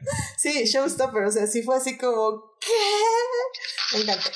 Pero bueno, antes de llegar allá, eh, Rápidamente, eh, nada más después de las Skyler Sisters, eh, nada más quería mencionar este detalle. Hay un monito que está hablando de eh, a favor del rey y etc, etc. Pero ah. me gusta mucho porque en un video de YouTube dice que este monito, el que está cantando a favor de Inglaterra, canta en un tono barroco, que por lo que tengo entendido es el tono como más estricto en la música, que no admite ningún cambio. Entonces que eh, el homenaje aquí, o bueno, el dato que hizo Lin Manuel fue que justamente el inglés no podía cambiar de ritmo y no le podía refutar a Hamilton todo lo que le estaba diciendo, pero Hamilton sí podía bailar alrededor de lo que él decía porque su ritmo se adapta y cambia dependiendo de lo que necesite. Y que era como, o sea, al, al youtuber que estuve escuchando le gustó mucho porque era justamente la naturaleza de Inglaterra, que era no cambiarse siempre igual, o de cualquier colonizador, y que el, la idea de la revolución es esa, es el cambio de aplastar lo viejo y cambiarlo por algo nuevo. Entonces me pareció como un detalle muy interesante. Y bueno, la verdad, después de esto sigue uno de los números que amé y que nada más es un personaje que va a salir literalmente nueve minutos en la hora. Y son los nueve minutos más excelentes de la vida. Es increíble. O sea, la verdad yo conocía a Jonathan Groff por Glee. Y obviamente por Mindhunter ya después. Pero, pero bueno, Mindhunter nunca me ha encantado, así que definitivamente fue por Glee.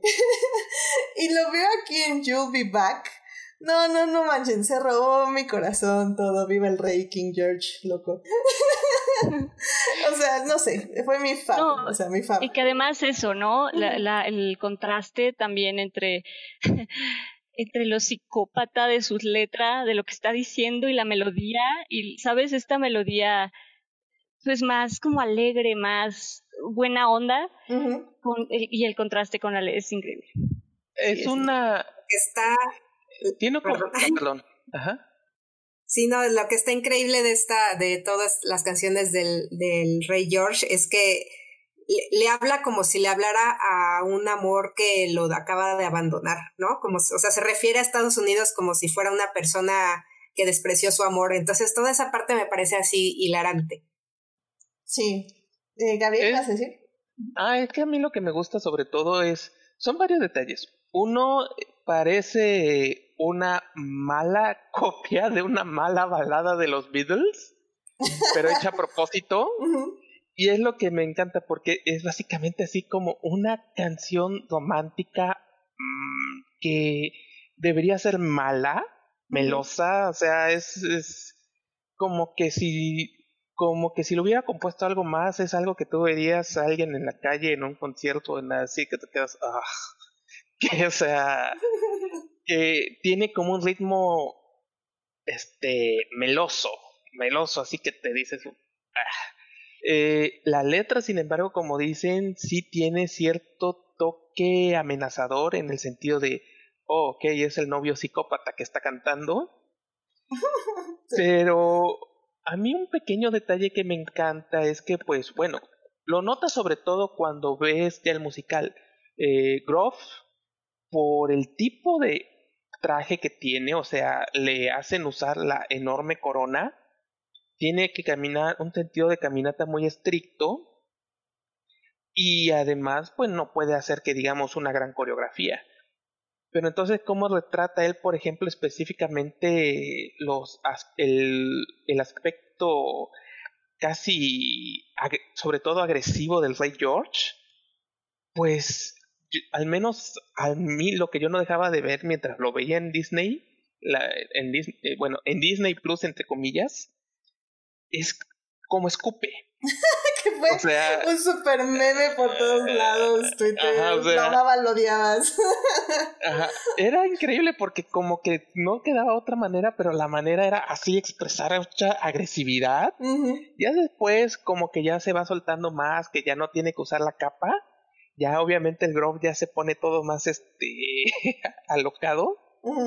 Pero en el momento ahí como digamos en el proceso de la ruptura, es donde muestra toda esa agresividad, ese odio, pero así como diciendo me vas a pedir que vuelva.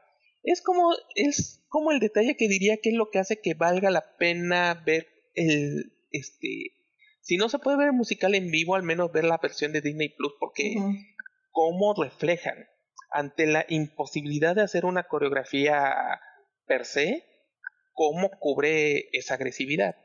Pero, y no la necesita, porque no necesita la, la, la coreografía, o sea, su presencia, la manera en que dobla la voz, la manera en que ve al público, porque está literalmente seleccionando personas del público para verlas, para atravesar su alma y, y, regañarlos de que por qué dejaron Inglaterra.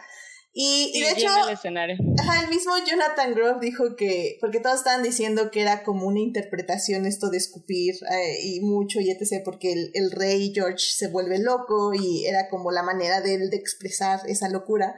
Pero Jonathan Groff dijo, no, yo soy un escupidor, yo escupo cada vez que estoy en el teatro porque pues mi voz tiene que salir, entonces sale saliva.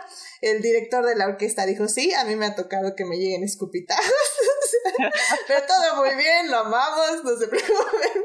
Era antes del coronavirus, así que no hubo problema. Ay, no lo amo, en serio su actuación es, es una de las canciones que más disfruto. O sea, cada vez que sale, y como digo, salen nueve minutos en total, en tres canciones, en tres partes. Entonces, no sé, amo a Jonathan Groff, es lo máximo. Ah, bueno, es un buen detalle saberlo. Sí, sí, es, es un gran detalle. De hecho, sí, varios. De hecho, Lin Manuel Miranda bromeaba diciendo que decía, les decía a sus amigos como, ay, este, ¿dónde te sentaste? No, pues en la fila nueve. Ay, ¿sí te llegó el escupitajo? No, y eso te igual. Pero bueno. Ah, hay, un hay un pequeño detalle que yo quisiera destacar rápidamente, que después de la canción de You Will Be Back, hay un pequeño detalle que solo se puede apreciar los que ven la obra per se, y es que hay un pequeño personaje que no tiene, creo que ningún diálogo, pero que juega un papel fundamental a lo largo de la obra. Sí, justo. Que, Ah, ibas a comentar. Ah, adelante, ah, adelante.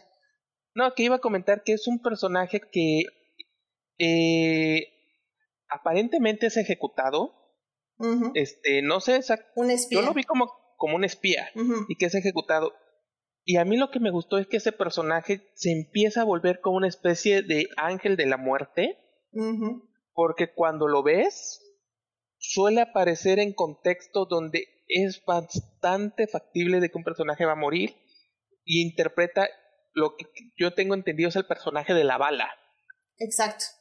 Ajá, porque siempre, sobre todo, se nota sobre todo en los duel en las escenas de los duelos, es el personaje que aparece y como que tomase la bala.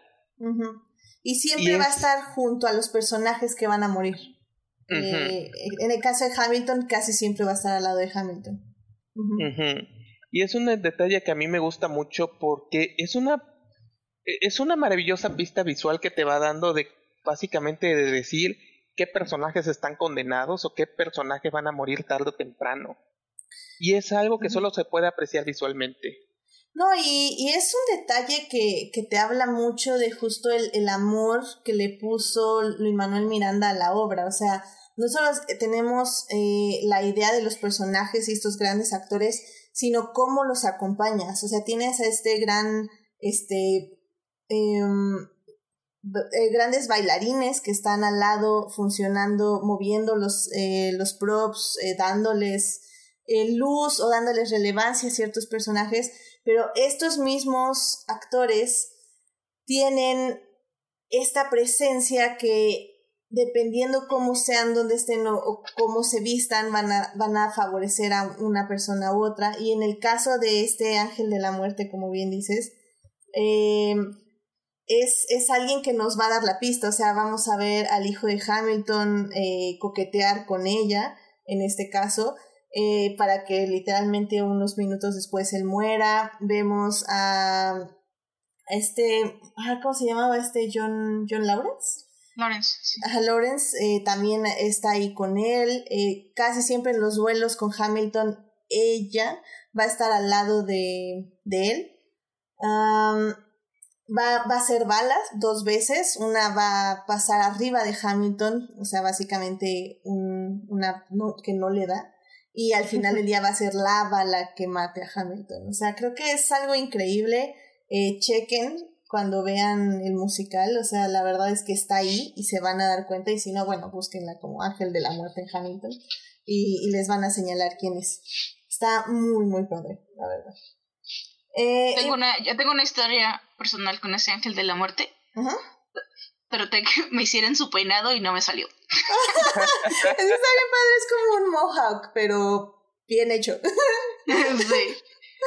Ay, está bien padre, la verdad, su peinado. Y la resalta en sí también. O sea, como que sí, Sí. la distingues cuando está, este, pues ahora sí que en el escenario, lo cual también creo que es, es deliberado, justamente para que veas dónde se coloca durante toda la obra. Bueno, pues ya de aquí vamos a The Hand Man, que es básicamente la introducción de Washington y de la guerra.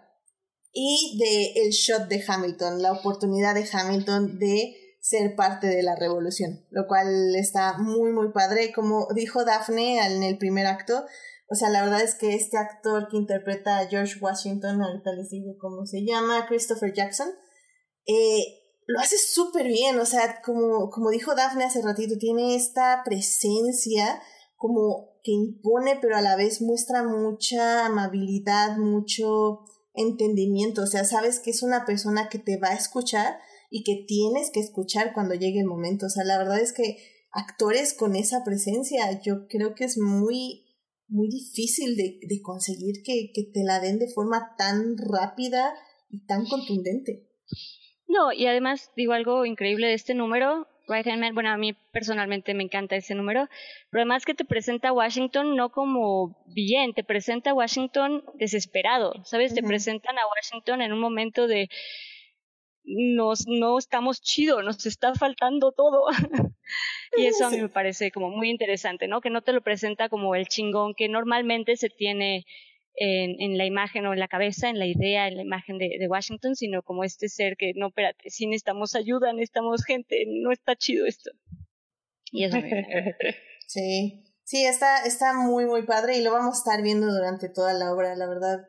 Funciona muy bien y también aquí ya entra la historia 100%, ya tienen que estar localizando dónde está cada cosa y, y acordarse que en Nueva York hay mar y así, bueno, obviamente, pero, saben, y es así como, oh my god, ¿de qué hablan? ¿De qué hablan? ¿De ¿Dónde están? ¿Dónde están? Pero está, está muy interesante. Después de esto, hacen un salto como muy interesante, diciendo así como, este Aaron Burr está contando y diciendo como, bueno, pero aparte de la guerra, ¿qué hace Hamilton? Ah, sí se va a buscar a ladies. Entonces digo, ¿what?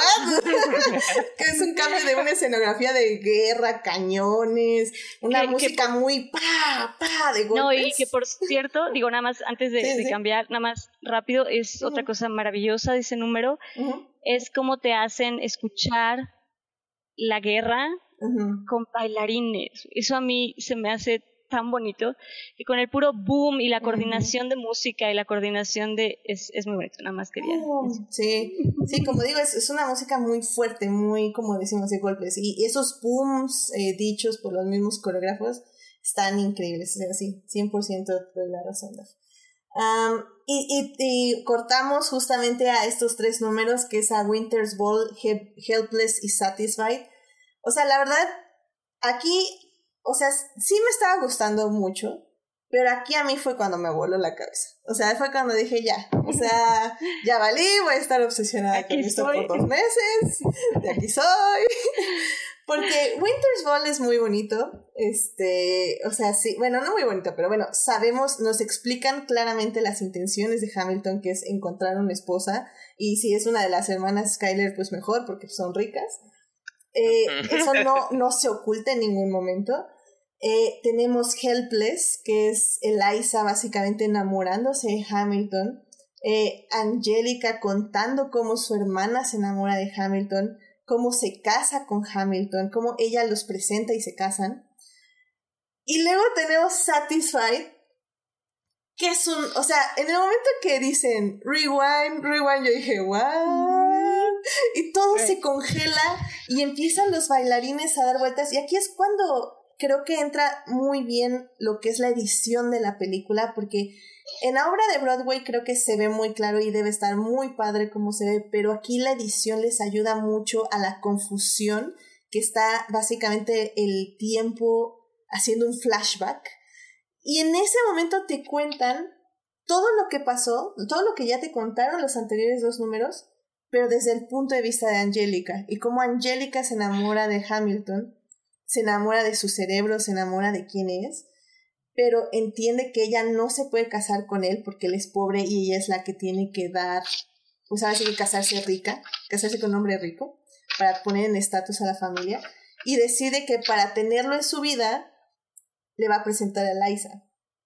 Y te enumera las razones por las que ella no puede estar con Hamilton y cómo esto la destroza por dentro y como dice Joyce, hay, hay un momento muy muy padre donde ella creo que esta René Ellis es, es la segunda persona en el musical que canta más rápido, eh, justamente en este verso de Satisfied. No, no, no, ya dije cuando dije ya. Y René.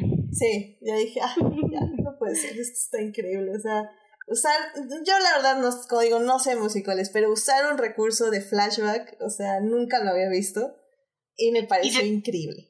Y decir que René no, no era rapera, que tuvo que aprender esto, y wow, wow, cómo le salió. Y, y, y yo nada más si quiero, antes de que avancemos más, decirle, decir que, o sea, la maravilla que es que lo tengamos, porque también fue un tema, ¿no? Fue un tema en redes, este, que otros musicales deberían de hacer esto.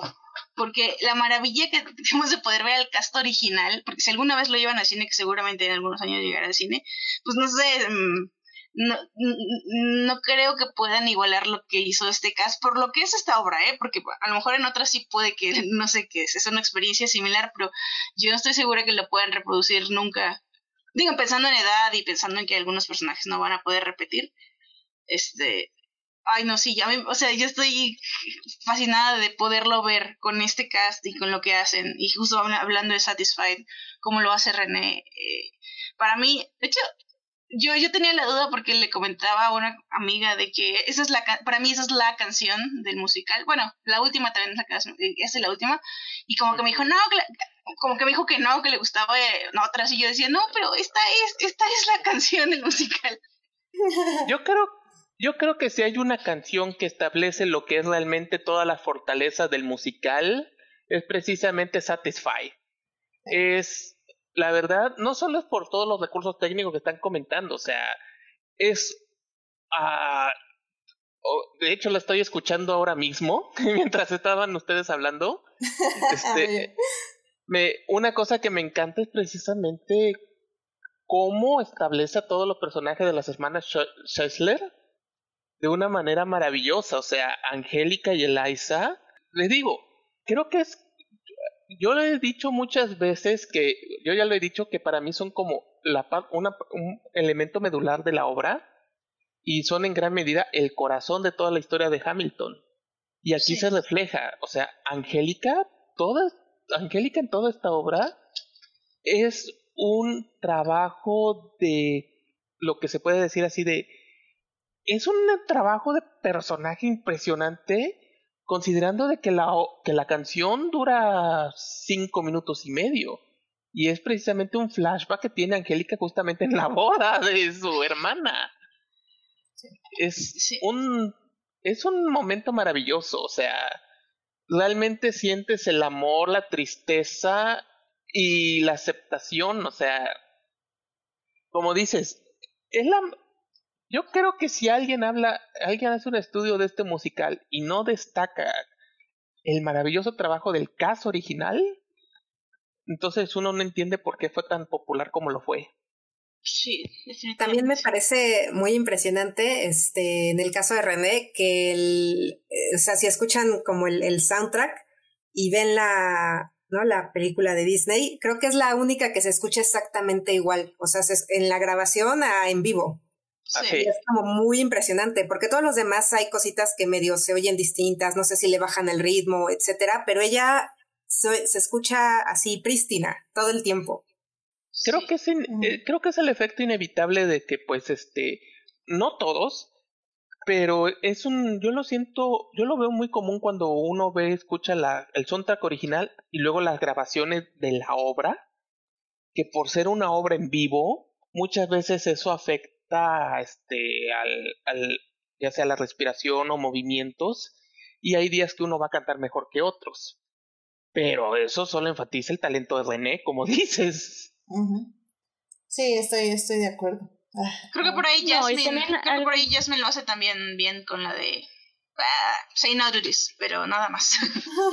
no, y también algo muy bonito de Satisfied es que creo que eh, presenta súper bonito el leitmotiv de, de, de Angélica. ¿no? Porque no solo es el, el, el, nunca voy a estar satisfied, nunca voy a estar satisfecha, y además plantea el amor por su hermana. Y, que eh, también eso es muy bonito. Claro. Porque desde ahí te lo presenta, él voy a hacer todo por ella porque es lo más importante, o sea, es muy bonito. y Helpless también evoluciona muy bien, porque en este momento le estamos viendo como el leitmotiv, como dices, Daphne, de, de Eliza, eh, diciendo, el, Helpless es de me quedé enamorada de este cuate y por eso estoy como desarmada ante este amor. Pero ese, esa palabra también se va a convertir poco a poco en que realmente ahora me siento desanimada y deshecha por lo que me está haciendo sufrir. Entonces, aquí, aquí el uso del lenguaje es muy hermoso y muy importante por todas estas, como decíamos al inicio, shot no es una cosa, son muchas cosas. Helpless significa muchas cosas. Satisfied. Eh, tal vez no significa en el lenguaje inglés muchas cosas, pero sí trae muchas emociones. Puedes estar satisfecho de estar eh, feliz, puedes estar satisfecho o puedes no estar satisfecho de, eh, de que justamente no cumplir los estándares. O sea, una palabra, un no, un sí, lo convierten justo en su antónimo, pero, las emociones que expresa ese antónimo son lo que es fuerte.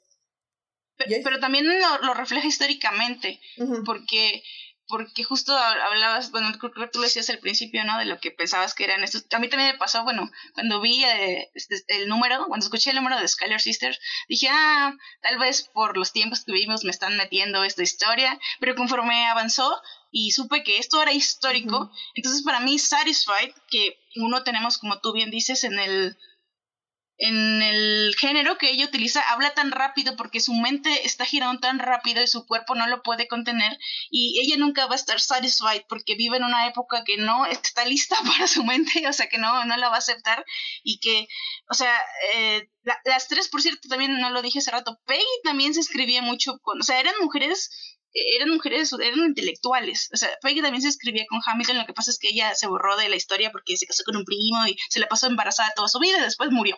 Pero este, fue muy, es muy triste. A mí, a mí se me hace bien triste eso, la verdad, ya hablando desde el punto de vista como social. Eh, pero, fue muy doloroso. sí, sí, sí, sí. O sea, porque también era una mente brillante, pero pues fue mamá toda su vida y, y, bueno, después de que se casa y ya no entró como en, pero eh, en esto, pero eh, Angélica se sigue escribiendo con Alexander toda su vida y sigue siendo una, una parte importantísima eh, para lo que va a ser después, como todo este asunto político de Estados Unidos y todo lo que sale de la mente de Alexander, tal vez en algún momento lo, lo consultó con Angélica. Y, y bueno, yo nada más quería decir que todo lo resumo en una frase de Satisfied, que, o sea, todo lo que es Angélica es, I know my sister like I know my own mind. O sea, e, ella está hablando de porque no dice como conozco a mi corazón, como conozco mi alma, o sea, no, es como conozco mi mente y esa es Angélica. Angélica es, es mente y, este, y, y, quiere a su hermana, a, sus hermanas, pero en este caso hablando de, de, Liza, quiere a su hermana con, con todo su ser y, con toda su mente. Entonces a mí me parece una canción extraordinaria. Este, y bravo, René, se merece todos los, los, los que se llevó. No, y, y digo, y, y, lo remarco, nada más para remarcarlo, en un programa tú y yo estábamos diciendo de la importancia de las palabras y que la importancia de cómo traduces las palabras. Y en este caso es eso, es, es lo que tú estás diciendo, Joyce, pero lo quiero repetir porque sí es muy importante. No está diciendo mi alma, mi corazón, este, mi dedo, está diciendo mi mente. Y, y antes estaba buscando una mente que trabajara. Y, o sea, es justamente esta repetición de qué es importante para Angélica, las palabras, la mente, qué es importante para Hamilton, las palabras. O sea, al final del día sí hay un, hay una búsqueda y esa búsqueda es, es, es lo, lo intelectual y eso también es como bastante importante. Pero bueno, em, justo después de esta increíble canción vamos a Wait for It, que, que sí, ya de aquí ya vamos a avanzar más rápido porque ya básicamente vamos a presentar todos los leitmotivs y ya de aquí ya es vámonos. Pero Wait for It es la canción de Burr y es el lema de Burr de este villano que, que vamos a tener con Hamilton. Y, y está muy interesante, o sea, no solo nos cuenta la historia de Burr, de dónde viene, sino por qué él es tan precavido, por qué él prefiere esperar a actuar. Y, y cómo lo rodea también esta idea de muerte y esta idea de que, de que la vida no es justa, pero que y que no puedes estar como como persiguiendo las cosas, mejor te sientas, las esperas y van a llegar porque eso pasa y así funciona el mundo. O sea, es, una canción bien bonita y no es como Hamilton, no es, no es este, rimas rápidas, este, eh, tambores, este, no sé, eh, voces atrás, es, es literalmente una melodía. Es I'm gonna wait for it, I'm gonna wait for it. O sea, muy bonito, no sé, o sea, me presentó muy bien el personaje. Creo que es de las primeras veces que podemos empatizar con él. O sea, que realmente entendemos qué está pasando en su mente y cómo ve el mundo. Y a veces creo que eso es muy difícil que no solo un musical, sino que una película, un libro, te ponga como en los pies de tu villano, entre comillas, de, de la persona con la que tu héroe va a estar en desacuerdo está muy increíble. Y como, como dato historia, ah, perdón, no, no, nada más rápido y nada más, justo una forma como súper clara y bonita de presentar lo que decíamos, o sea, lo que se decía al principio, de cómo es completamente lo opuesto a lo que es Hamilton. No, es el, él tiene como el emotivo del wait for it, cuando Hamilton tiene el yo no voy a perder mi oportunidad, yo si veo algo lo voy a hacer y lo voy a tomar y lo voy a aplicar y voy a tomar todas las oportunidades que pueda. Y Boris pues es todo lo contrario, es no. Paciencia, contracción. Voy a tener paciencia y wait for it, ¿no? Y es, es resaltar eso. Joyce. Eh, mm, como dato histórico curioso, este, bueno, no sé si por ella lo checaron que los descendientes de Hamilton Burr son amigos, bueno, unos descendientes de Hamilton Burr son, son, amigos, y este, y decía, bueno, es Alexandra Hamilton Goods y Antonia Byrne, y Antonio Byrne decía que a su familia, bueno, él hablaba como desde el lado de los Byrne, que le encantaba como esta, este, estos, estos grises de Byrne, ¿no? Que no le presentaran justamente como, como el villano de la historia de Hamilton, como dice Byrne al final, este, y, y, y es eso, ¿no? O sea, con esta canción creo que también nos pone espectador como, como, como empatizar con él y, y a decir, ah, sí, este, creo que creo que entiendo por dónde va, ¿no? Eh, y, y, en algún punto, ah, porque creo que tampoco esto lo hemos mencionado, bueno, más que lo estaba comentando al principio, eh, que, que no te, o sea, Hamilton no es necesario, más, más bien yo diría, no es el héroe de esta historia, o sea, no. entonces, entonces no, digo, o sea, sí, sí tiene todo su camino arquetípico del héroe, pero, o sea, aunque no nos presenta todos sus, sus defectos como si ocurrieron históricamente, pues sí, sí te lo ponen como un hombre bastante, pues no sé, con, con, con muchos defectos y con muchas formas de, de, pensar que tal vez no, no son las de, un, las de un héroe. Y de hecho yo por ahí ponía en Twitter que para mí, o sea, digo, esto ya es mi lectura, pero para mí son Eliza, la Angélica. Y, y, pero, o sea, creo que también hay valor en eso, ¿no? O sea, que, que, que aunque en Estados Unidos, pues obviamente sí le dan toda esta lectura patriotera, pues ya como a un nivel más profundo, pues sí es, oye, no, pero es que te está diciendo que este tipo pues sí le regó mucho y entonces no, no, no es ese héroe, no sé, el héroe, el héroe arquetípico. Pero creo que eso también es, es, es lo bonito, porque al final así es la realidad, o sea, nadie es, o sea, todos los personajes tienen grises y creo que eso es algo bonito que tiene eh, bueno, en este caso el musical de Hamilton, que te lo presenta, esto que decía, ¿no? Que esto que decías, que se presenta como alguien con errores y que no era blanco y que no están tratando de pintarte a alguien perfecto, sino es alguien que así fue y que tuvo errores como todos los pueden tener y te lo presenta como fue, ¿no? Con todo y sus y sus defectos, sus A, mí me gusta mucho Wait for It porque, este, o sea, creo que rítmicamente es como el tipo de música que, que, a mí me gusta más. O sea, más que el hip hop y más que todo eso, el, la tonada de Wait for It me parece así increíble. La voz de Leslie Odom Jr. me parece así espectacular en esa canción.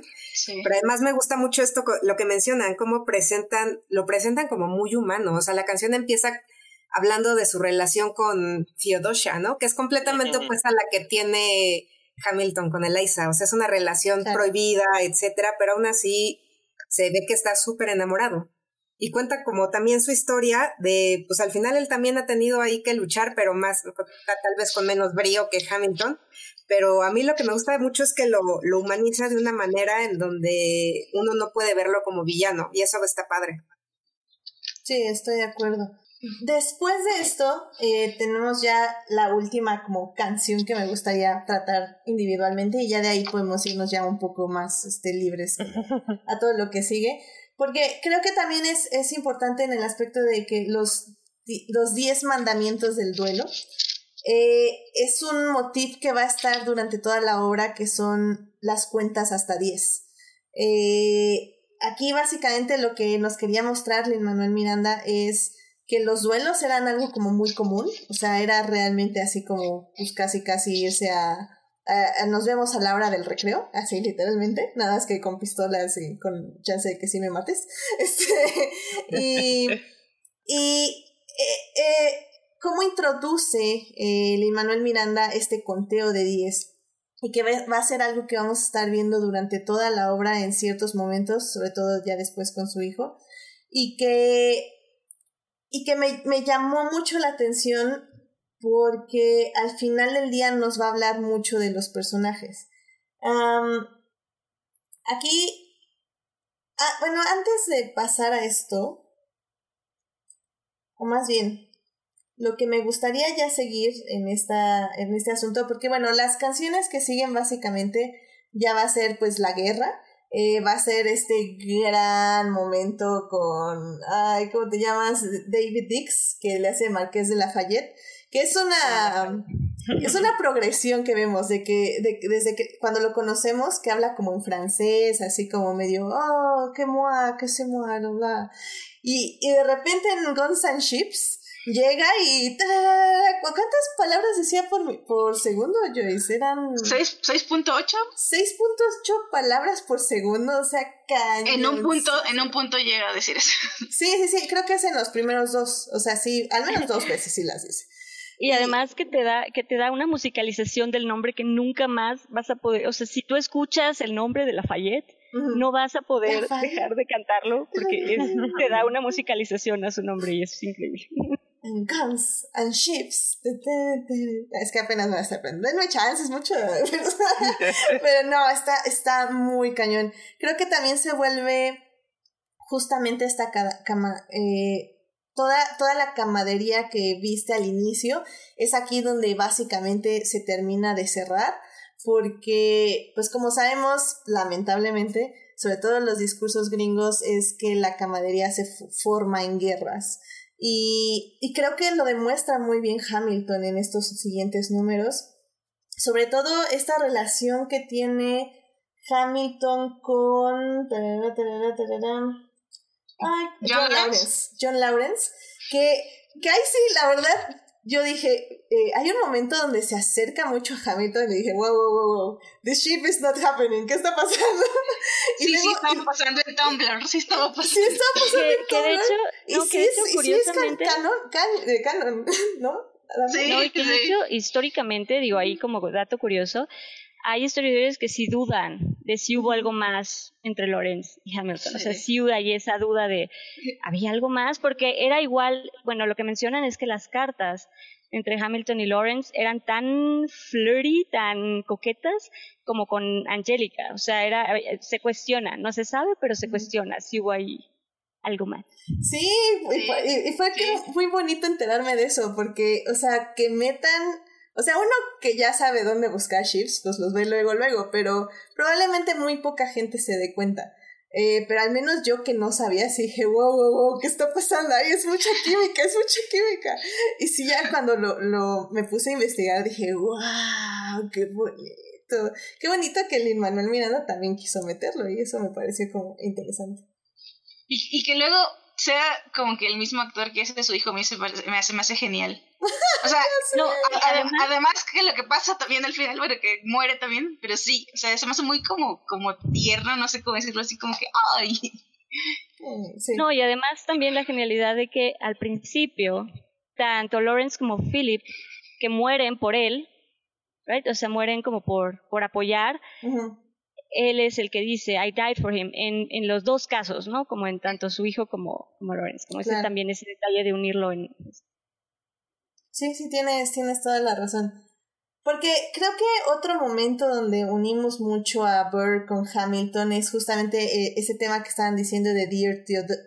Dear Theodosia. Sí. Eh, porque es muy bonito cómo empieza Burr después de toda esta guerra y todos estos números que vimos, increíbles, por cierto.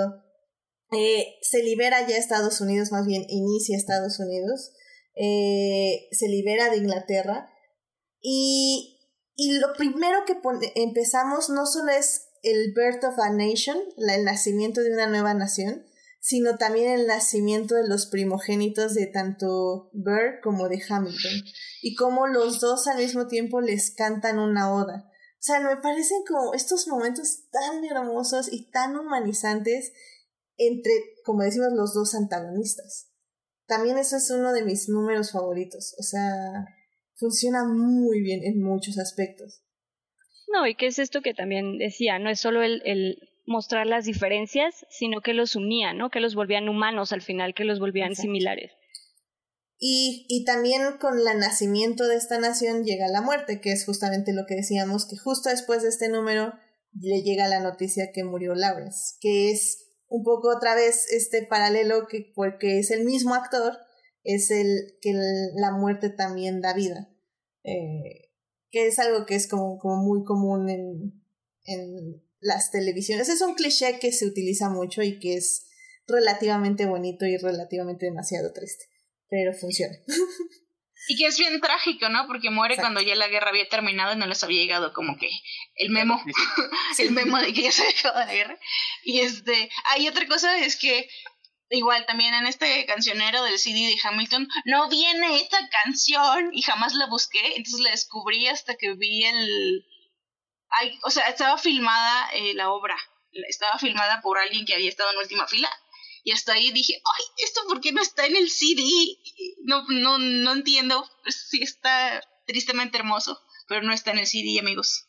Oh, qué triste. Y a mí me gusta un montón. Sí, a mí también. Ni modo, tendré que hacer una edición de básicamente el Disney Plus. Porque también hay muchas cosas que cambiaron que en la obra y que en el CD no vienen. Porque sí escuché una vuelta en Spotify, pero eh, hay un detalle, por ejemplo, cuando el King George este, dice como everyone, o sí, everyone. En, en el CD lo dice como everyone, y en la obra lo dice como everyone, así como más ajá, eso, eso, mencionan que fue, ajá, cambio de, de, interpretación por... Exacto. Y hay varios detallitos así, de algunas otras cosas. Entonces, hay, hay cosas que ya me gustan más de, de la obra que del disco. Pero bueno. Um, pues aquí justamente llegamos a la mitad, que es el intermedio. ¡Oh, my God! ¡Qué bueno que... Pues, sí. ¿Puedo mencionar rapidito algo antes de que acabemos? Claro. De al menos la primera parte. hay dos cosas que me... Hay, hay, dos, hay dos cosas que quisiera destacar. Eh, uno, pues que precisamente me gusta que al final, aparte del regreso del Rey George, viene otra canción que para mí siento que también es muy humanizante con Aaron Bourne, la de querida Teodosia. Ah, es la que estábamos diciendo ahorita. Ajá, que a mí me gusta mucho porque es precisamente muy humanizante. Me gusta cómo como dicen, cómo va viendo muy, hace ver muy como un ser humano, un personaje como Aaron Bourne, sobre todo porque es un personaje muy controversial. O sea, estamos hablando, creo que fue el, no sé si el primero, tal vez fue el segundo, personaje en ser acusado de traición por intentar iniciar un levantamiento en la parte no conquistada de Estados Unidos. Entonces con eso se pueden dar una idea de que tuvo una vida muy movida. Y uno de los, pero uno de las constantes más importantes es precisamente el amor por su hija, Teodosia. Y hay otra canción que quisiera destacar muy rápidamente, que es Non-Stop, sin parar. Efectivamente. Porque es, es, uno de los elementos que a mí me gustan más de la obra, que es la manera como hace ver como algo tan emocionante, algo tan dramático, algo tan tedioso como es la idea de la, de la aprobación de la Constitución de los Estados Unidos. Y en este caso muy específico, la creación de lo llamado los papeles de, de Federalist Paper, los papeles federales. Sí. Eh, para los que no saben, la Constitución de Estados Unidos cuando uno la ve es, es ridícula. Es un documento muy pequeño, o sea, es casi casi está, parece una broma para nuestros estándares. Es por eso que la Constitución de Estados Unidos se compone por, en parte por las enmiendas, que son los agregados a la Constitución, pero también una base para su interpretación son los papeles federales, que fueron escritos precisamente por John Adams, Alexander Hamilton y no me acuerdo del tercero. Pero, y uno de los detalles más interesantes es que Hamilton escribió 51 de los 85 papeles. O sea, y, y, y, lo que me gusta mucho de esta canción de Nonstop es que justamente te, te, te describe no solo esta, más bien te describe cómo todos los demás perciben a Hamilton, o sea, que le dice este Borg, ¿por qué asumes que eres la persona más lista de todo, de toda, de que todos nosotros? O eh, ¿por qué escribes como si se te estuviera acabando el tiempo? O sea, esta, esta necesidad de, de, de, de, la hora, de, de sacar las cosas ahora, de, de publicar esto ahora, de sacar adelante algo, o sea, ¿qué es lo que te mueve? Y es un poco, una canción es, es, una, es una canción que cuestiona a Hamilton y que al mismo tiempo muestra cierta envidia o cierta falta de entender qué es esta persona que te estás encontrando y que, y que ves cómo trabaja ante ti, pero que al final del día no puedes entender qué lo motiva. Y es, funciona muy bien tanto para describirnos a Hamilton como para describirnos a Pearl. Sí, sí, está, está muy padre. Y es igual, es muy rítmica y se te pega mucho. O sea, creo que es una de las que igual estaba cantando los primeros días. Era y que ya, y que ya plantea casi todo lo que va a pasar en el segundo acto, ¿no? Exactamente. Que, que es algo que me gusta mucho porque el primer acto es básicamente Hamilton diciendo yo soy súper listo, yo puedo lograr todo, eh, Washington me está despreciando, si me contratan yo gano la guerra, Digo, más bien, si me dan un, un ejército, yo gano la guerra, yo todo, todo. Termina este acto con non-stop, Hamilton mostrando sus eh, dones a todo el mundo. Y empieza el acto 2, que empieza justamente con este Thomas Jefferson, que va a ser el rival intelectual de Hamilton durante todas las siguientes, eh, eh, todas las siguientes canciones. Y regresa con un, un, número increíble. O sea, What Did I Miss es como. Es, wow. sí. What Did I Miss? Es, es la... si ya con la si ya con Lafayette Dix estaba eh, estaba así básicamente era uno de los personajes más destacables con con Jefferson casi se roba la obra o sea sí no manches Sí, de, de, por la manera en que aplaude el público, yo dije, no manches, pues, sí, ¿cuántas veces ya la habían visto, maldita Los ojos, está muy padre. No, y, y, la manera en que entra con ese vestuario morado, el cabello así, pues en todo su esplendor, o sea, no, no, no, está increíble, o sea, la verdad se roba por completo. Aparte que es el personaje, siento yo, más cómico de toda la obra. Eh, tiene muy buenos momentos, muy buenas expresiones, que ayuda mucho los close-ups que se, que se muestren, o sea, que, que sí veamos sus caras y sus expresiones. O sea, creo que eso sí lo ayuda mucho a verlo en, en su versión de Disney Plus. Eh, pues justamente tenemos esta batalla entre Hamilton y Jefferson, que igual es justamente cuando vemos que Hamilton ya encontró un rival porque en las mismas, este, en los mismos versos se ve como, tal vez no le gana, pero al menos sí lo hace callar o dudar de lo que está diciendo. Y, y esto es todo un turntable para Hamilton. Eh, sobre todo porque ya llegamos otra vez a su vida personal, eh, que, que, que esto es lo que este detalle me encantó y es como algo muy triste que, que me gustaría desarrollar, porque justamente, bueno, eh, antes de pasar ese detalle, eh, sí hay que decir que después de Take a Break, que me gustaría retomar ahorita, eh, sigue la canción de Say No to This, que es justamente cuando Hamilton se queda sin palabras. Y en el momento que se queda sin palabras, no puede rechazar a esta hermosa seductora que se le acerca una noche y pues básicamente cae en la tentación de la lujuria y traiciona a, a Eliza y, comete este adulterio, ¿no? que es un adulterio que pues al final del día es una canción hermosa, o sea, bueno, no, sé si hermosa es la palabra, pero como estábamos diciendo, este, la Hermosamente interpretada. Sí, hermosamente interpretada. Jasmine, eh, ¿Sifas?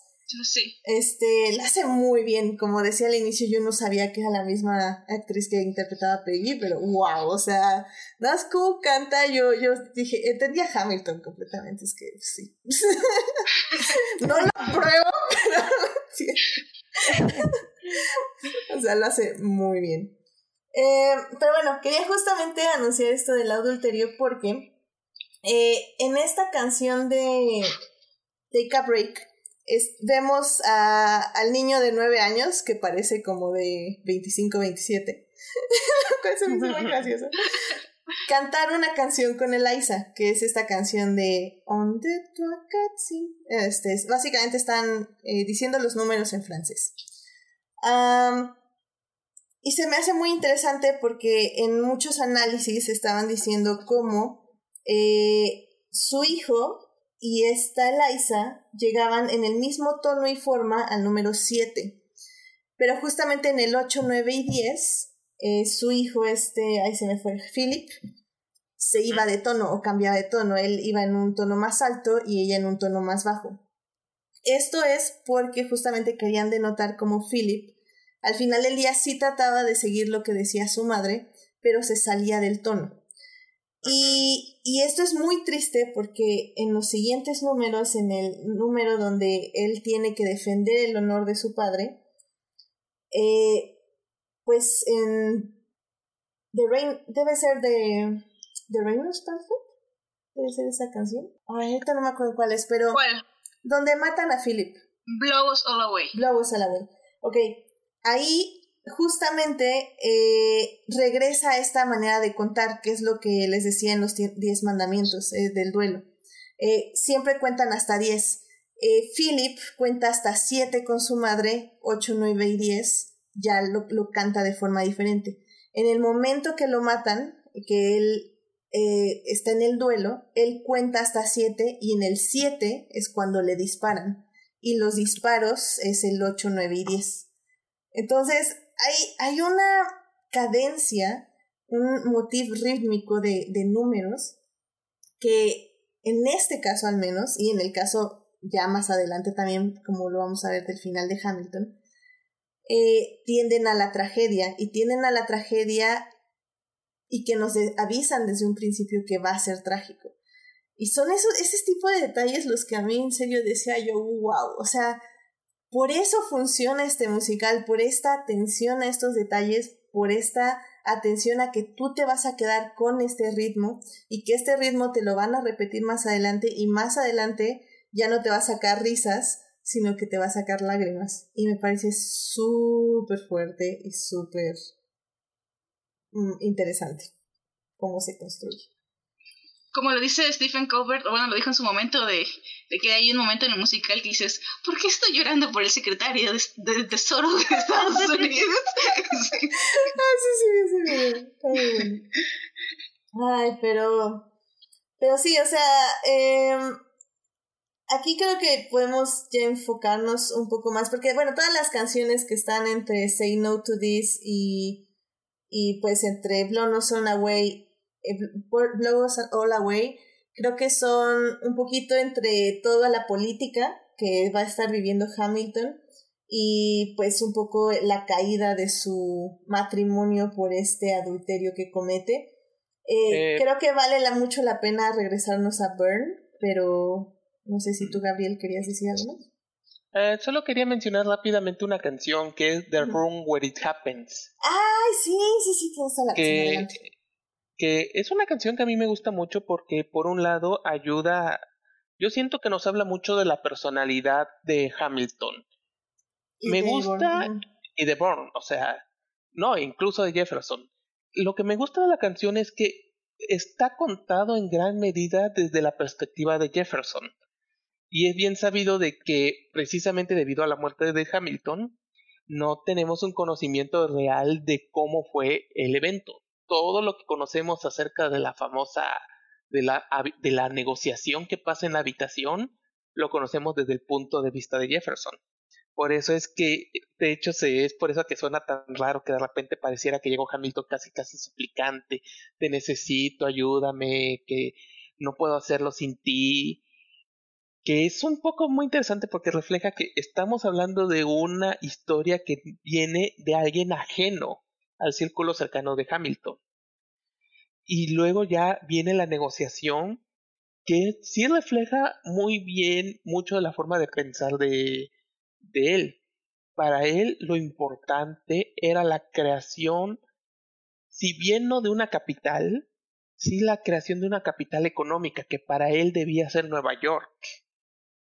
Entonces, todo lo que hace la canción es un muy buen trabajo acerca de cómo justificarlo, cómo lo hizo, pero también dejar en claro que no fue una negociación muy abierta.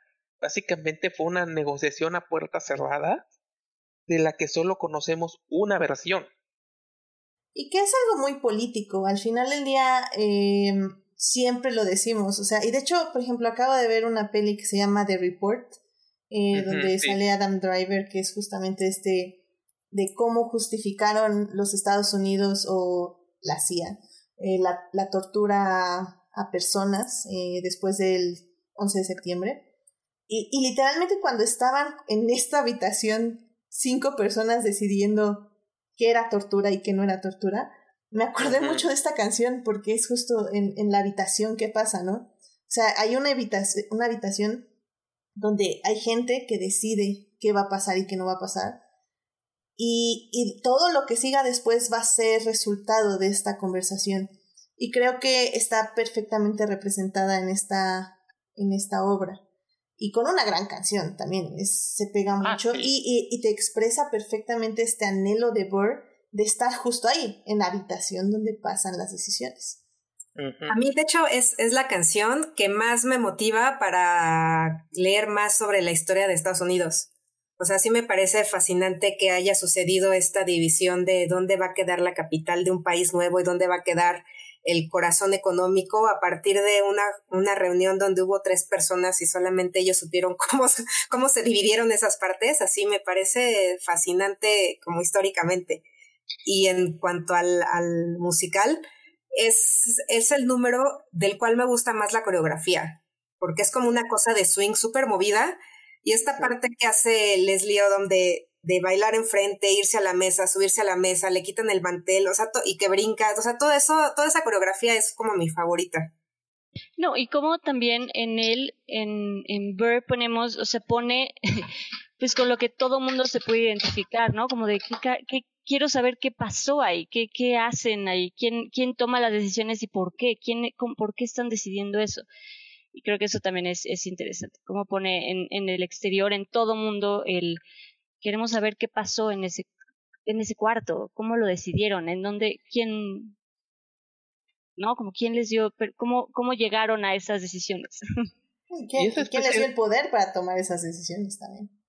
Es, muy, es especialmente interesante sobre todo porque si tomamos en consideración que los habitantes de DC tienen esa terrible maldición de que son un, una ciudad, una capital sin poder político. O sea, es la sede de los poderes federales, pero no tienen representación en el Congreso ni en el Senado. Es lo que se llama, pagan impuestos, pero no tienen representación gubernamental. Y es algo que viene desde esa negociación. Básicamente crearon un lugar donde la población no tendría poder en el gobierno federal.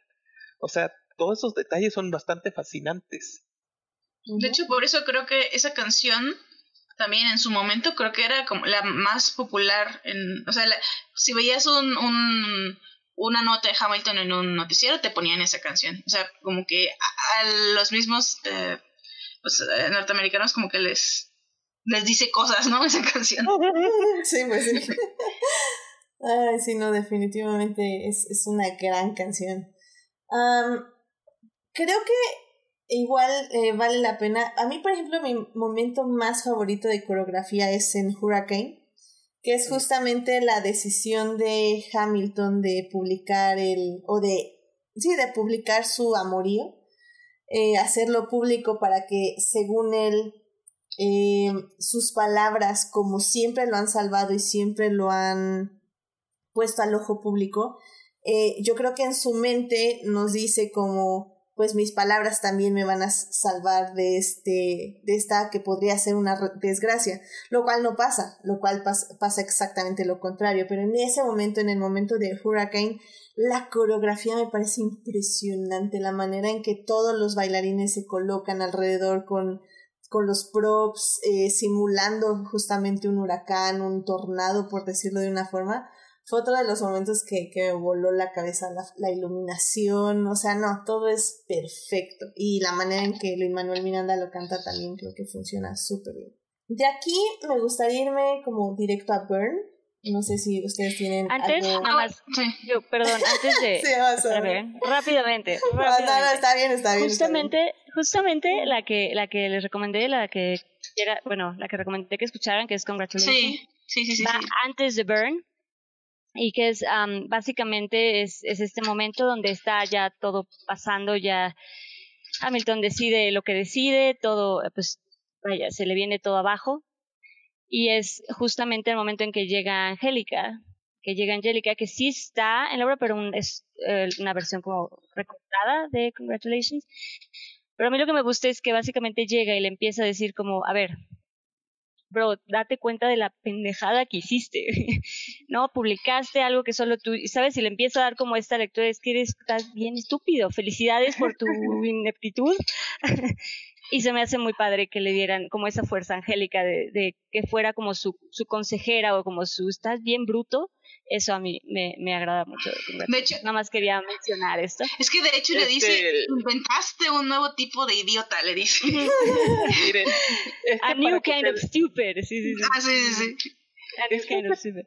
Y de hecho le dice, ¿sabes por qué Jefferson puede hacer lo que quiera? Porque no, no le da respuesta o no, no le no dignifica con una respuesta tonterías o, ni, o como sandeces, ¿sabes? Es, es muy bueno, es muy bueno. Si pueden sí, chequen, es un gran Mira, es si hay una cosa que quisiera destacar que es muy importante es que es que no puede hay es una mención muy rápida que quiero hacer. El llamado panfleto Reynolds es considerado como el acto de autosabotaje más espectacular en la historia. O sea, nunca es, es, es el equivalente a como que si López Obrador sacara un video en YouTube donde está, está está cenando con el Mayo Zambada. O como si Peña Nieto, como si Fox le diera las llaves del coche al Chapo Guzmán. O sea, es un acto de barbaridad tan increíble que simple y sencillamente es algo que yo de hecho cuando vi la obra lo tuve que buscar porque no podía creer que alguien fuera tan estúpido. Y en efecto, Hamilton pues estúpido. y, la verdad es que es muy, muy impresionante que en algún punto de la historia un hombre sí perdió su oportunidad de ser presidente por un amorío. Es algo que, que no pasa en ningún mundo, ni aunque hagas algo súper horrible. este, pero no sé, no sé si, si está padre o no, pero pero yo, digo, yo no estoy segura si lo perdió por, por el amorío o porque él admitió el amorío públicamente para defender su para defender su punto, eh, ¿cómo se su posición política según él. Y de hecho, eh, de hecho esa es mi parte favorita de toda la coreografía cuando Jefferson le da el panfleto al, del, al director de la orquesta y lo agarra. Le dice, ¿has leído esto? Y levanta la manita y lo agarra. Eso está genial. Sí, no, sí, Y que también todo ese número es increíble. El, Sí. You're not never gonna be president now. Es, es, increíble. Es, una burla, 100% es una burla.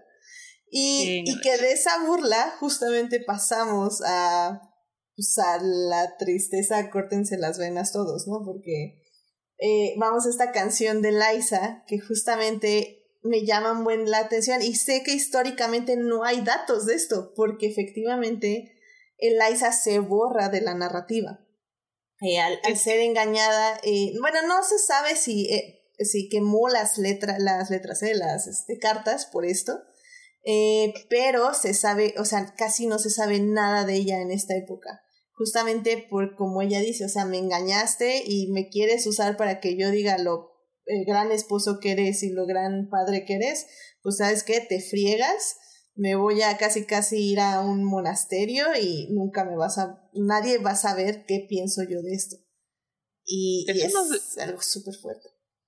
Es uno de los elementos más fascinantes porque considerando la cantidad de documentación que dejó Hamilton, la escasez de información que hay con respecto a Eliza y mucha información acerca de la relación entre los dos, se perdió. O sea, por posteriormente sabemos realmente que el amor que sentía Eliza por Hamilton. Pero la documentación que se perdió en ese, de ese periodo no se sospecha que fue significativa. Hablamos de un periodo donde Hamilton escribía mucho y donde sabemos que los padres fundadores escribían mucho, o sea, es es como todo lo contrario que pasó, regresando un poco al ejemplo de John Adams. Tenemos muchas cartas de su esposa y él. Pero la de Hamilton es como un borrón. Es por eso que funciona como una justificación histórica muy divertida en ese sentido, quién sabe si pasó. Pero como actitud narrativa es todavía más perfecto, ayuda a hacer más solitario a Hamilton, sacando a lo que podría ser los corazones de la obra dentro de la narrativa de Hamilton, al menos hasta el clímax. Claro. Sí, sí, sí. Y, es un momento muy desgarrador, o sea, como ya le estamos diciendo, esta Filipa Su lo hace muy bien, o sea, eh, sobre todo cuando Hamilton, por ejemplo, decide ser la mano derecha de Washington, o sea, cuando ella le dice eh, que, que, no soy, o sea, puede ser esto lo suficiente, puede, puede ser... We could be enough. We could be enough, o sea, puedo ser yo suficiente para que dejes esto. Y él le dice básicamente, Hamilton le dice no, o sea, y ella cambia esa canción por Helpless, de lo indefensa que se siente, y, y después de vivir todo eso y de apoyarlo a pesar de que sigue sin ser lo suficiente para él, eh, pues ella decide, ¿sabes qué? Pues no soy lo suficiente, pues me borro de tu narrativa, me borro de la historia y pues que háganle como quieran, que sepan si te perdoné o no, pues me vale. O sea, bueno, al menos en este momento de la historia. Y... No, y lo fuerte de que termine con I hope that you burn. No, Sí, está, está fuerte. O sea, sí, sí es un... Ah, y lo que me gusta también mucho ese número es como ella se contiene. O sea, en el, en el momento que ya va a empezar a gritar como, eh, como todas sus emociones, cuando empiezan a salir sus emociones, se detiene. Y la música se detiene con ella y luego sigue cantando ya en un tono más tranquilo. O sea, es justamente este, esta imposibilidad de gritar porque sabe que no va a lograr nada con eso.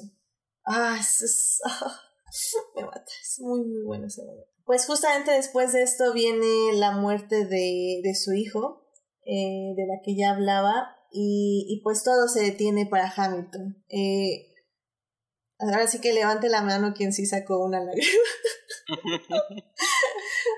eh, la verdad es que desde que le disparan hasta cómo llega Liza y, y, empieza a cantar con él y él justamente otra vez no puede pasar después del 7 y, y muere y la actuación de Filipa y, esa, ese grito desgarrador. yo no sabía y casi me voló los tímpanos ese grito, la verdad, tenía muy alto los audífonos. no, no, no, yo, yo, no podía, yo no podía, estaba, está, está muy fuerte, o sea, creo que todo lo que sigue después de eso, que es como el duelo de los Hamilton, ahora sí, es, es muy triste, sobre todo porque Liza no le habla todavía a Hamilton y Hamilton tiene que, que, que pues básicamente estar al lado de, de una persona que no le iba a dar eh, este, pues como comfort, que no, lo, no iba a estar al lado de él en ese momento porque seguía como dolida, pero que al final no se lo dé, que sí, sí se agarren de las manos como para decir, ok, te perdono porque nuestro dolor es tan grande que tenemos que pasarlo juntos. Y que todo esto esté contado por Angélica también funciona muy bien, o sea... Sí, esta canción de It's Quiet Uptown, creo que la letra, eh, digo, es, es, muy bonita, porque aparte de cómo lo pone, lo indescriptible, lo inimaginable, ¿sabes? Cuando es, es muy bonita la letra. no por nada. se retrata muy, muy bonito. No por nada Kelly Clarkson hace la versión del remix. solo ella puede hacer sus canciones desgarradoras. Ok. Sí, no lo has escuchado. Bueno, también está muy buena la versión de Kelly. Digo, obviamente yo me quedo con Rene. Ajá, ok. Pero, pero sí. La, la, voy a buscar, la voy a buscar. La verdad no, no tengo idea. Me, me he quedado 100% nada más con esto. No he visto remixes. No, y justo, digo, nada más como comentar rápido algo que a mí se me hace muy bonito. Es justo cuando, bueno, leí que cuando Lynn estaba tratando de escribir esta canción, eh, él pues tiene a su hijo y justamente lo que le dio la pauta, las palabras, fue el, es que ni siquiera lo puedo comprender, ni siquiera es algo que me puedo imaginar. ¿Sabes? Ese dolor de perder a tu hijo, ni siquiera es algo que yo pueda imaginar ni visualizar. Y que al pensar esto fue como es que ahí está. Es, no tengo palabras porque a veces ni siquiera te llegan, ¿sabes? Es algo tan fuerte y tan inimaginable que no hay palabras para, para describir ese, ese, ese duelo. Claro, y de ahí sale lo de están viviendo lo inimaginable, lo, lo que no debería pasar. Y, justamente nos regresa un poco a la historia política de una manera de, ah, podemos regresar ya a la política y, y este... sí, y este James Madison secándose las lágrimas. Lo hacen súper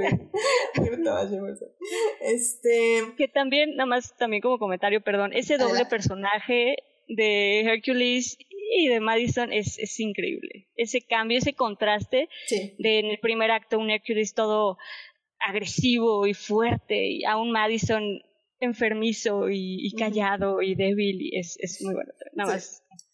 Que literalmente nada más le da como líneas a Thomas Jefferson. O sea, él nada más está ahí para al lado de él. Pero funciona muy bien, o sea, su presencia funciona bien. Hasta se hace como más pequeño, ¿no? Como físicamente. Como que se encorva y y su enfermedad. Que, también, perdón, otro número que digo ya nada más para ya terminar, me regreso un poquito que, que nos saldamos, pero que nada más quiero como mencionar que a mí me gusta mucho es uh, It must be nice to, to have Washington on your side. Este número, eh, tener estos tres eh, comploteando contra Hamilton se me hace un gran número, nada más como para mencionarlo. es muy divertido. um, Pues justamente eso, o sea, creo que Jefferson y, y Burr empiezan a competir por la presidencia. Eh, Hamilton eh, decide salir de su aislamiento para apoyar a Thomas Jefferson porque dice, al menos, o sea, no estoy de acuerdo con ese cuate, pero al menos él tiene principios y tiene ideales. Burr no tiene nada. Y ¡pumba! Que pues le, sí le pegó a Burr porque lo consideraba un amigo. Y lo cual pues nos lleva justamente el enfrentamiento que hará que Hamilton pierda su vida. creo que ese momento es, es igual también hermoso en muchos aspectos. desde que primero vemos desde el punto de vista de Burr lo que él está pensando, cómo está justificando por qué va a dispararle a Hamilton tiene lentes, la pose, checó el arma, o sea, todo estaba indicándome que me iba a disparar y, y pues como yo iba a pensar que él no me iba a disparar. Y después de eso dispara eh, Burr, la bala, la actriz que hace de la muerte, detiene la bala para que se detenga el tiempo y escuchemos los pensamientos de Hamilton. Y, y en este en este momento escuchamos todos los motivos, o sea, es el momento en que se le acaban a Hamilton las palabras, no hay palabras nuevas en su cabeza. No está diciendo que no va a perder su oportunidad, I'm not gonna wait my shot. Este, The Story of Tonight se repite también. Um, ay, se repiten, bueno, ahorita se me, se me fue como, como va el, el este, el, los versos, pero, pero es básicamente esta idea de, de que, de que la, tu vida pase ante tus ojos antes de morir, ¿no? Y creo que el Manuel Miranda lo hace de una forma espectacular. O sea, lo retrata muy bien. Y lo de time, lo del tiempo. Sí. Está muy marcado ya con lo que viene con la otra canción. Y pues sí, o sea, digo, aquí ya justamente hablamos de, del final de la vida de Hamilton. Y, y ahí no se detiene el musical. Eh, el musical sigue porque Hamilton justo los últimos segundos se pregunta cuál va a ser mi legado. Este va a ser mi legado porque durante muchos eh, números de, del musical habló de eso, del legado, de lo que iba a dejar, qué es lo que iba a dejar, por qué lo iban a recordar.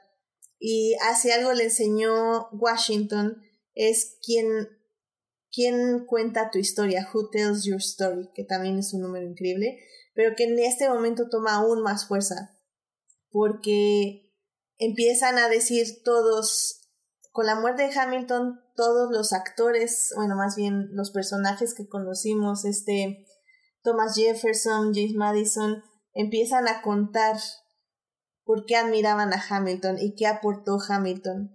Y George Washington dice también su parte. Y, y es cuando Eliza empieza a cantar y se empieza y dice yo voy a regresarme a la narrativa para contar la historia del legado de mi esposo. Y, y voy a entrevistar soldados para, para que cuenten quién fue George Washington y quién fue mi esposo. Voy a abrir un orfanato. Y yo digo, pero Voy a abrir un orfanato. Y... Espera, espera, espera, antes de que continúes, porque sí está muy lacrimógeno. Sí, vas, este, este, eh, a mí me pasó algo y, y digo, lo confieso, no, no estoy orgullosa de esto, pero creo que también le puede haber pasado a muchas personas. Es que tú como audiencia pudiste haber este menospreciado a Liza hasta ese momento, ¿no? O sea, bueno, a mí me pasó. Eh, o sea, yo, yo, la, yo la amaba, la Skyler Sister, no me, no me malinterpreten como lo he dicho, pero digamos como personaje histórico, no como, no como personaje ficticio de, de Hamilton. O sea, fue cuando, fue cuando, es cuando todo para mí se arma y dices, ah, claro, ah, claro, ya, o sea, mm, ya entiendo. Y, y sí, sí estoy muy consciente de que yo en ese sentido sí la subestimé. Este, y ahora es ya cuando viene todo lo que vas a decir, con lo que todos lloramos. Es que sí estoy de acuerdo porque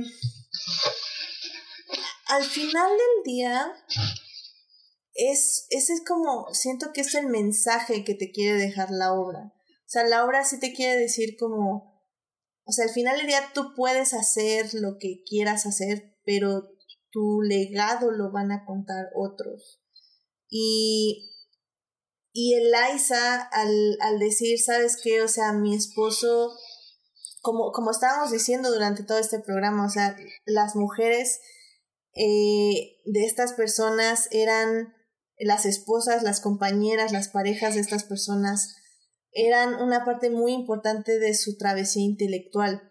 Y, y ella misma lo dice, o sea, tal vez no entienda todo lo que escribiste, pero voy a, voy a luchar para entenderlo y expresarlo y compartirlo.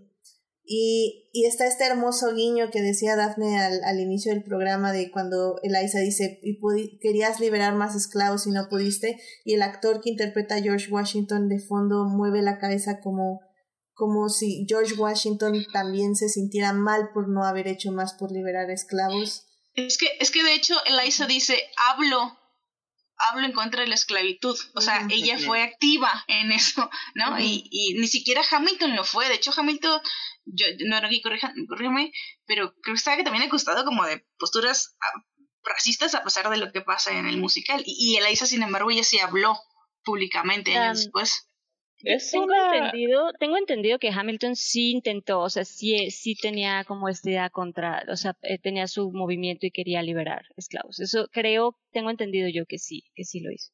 Lo que pasa con Hamilton es un poquito, es como que dice, hay que tomarlo un poco como los aspectos grises.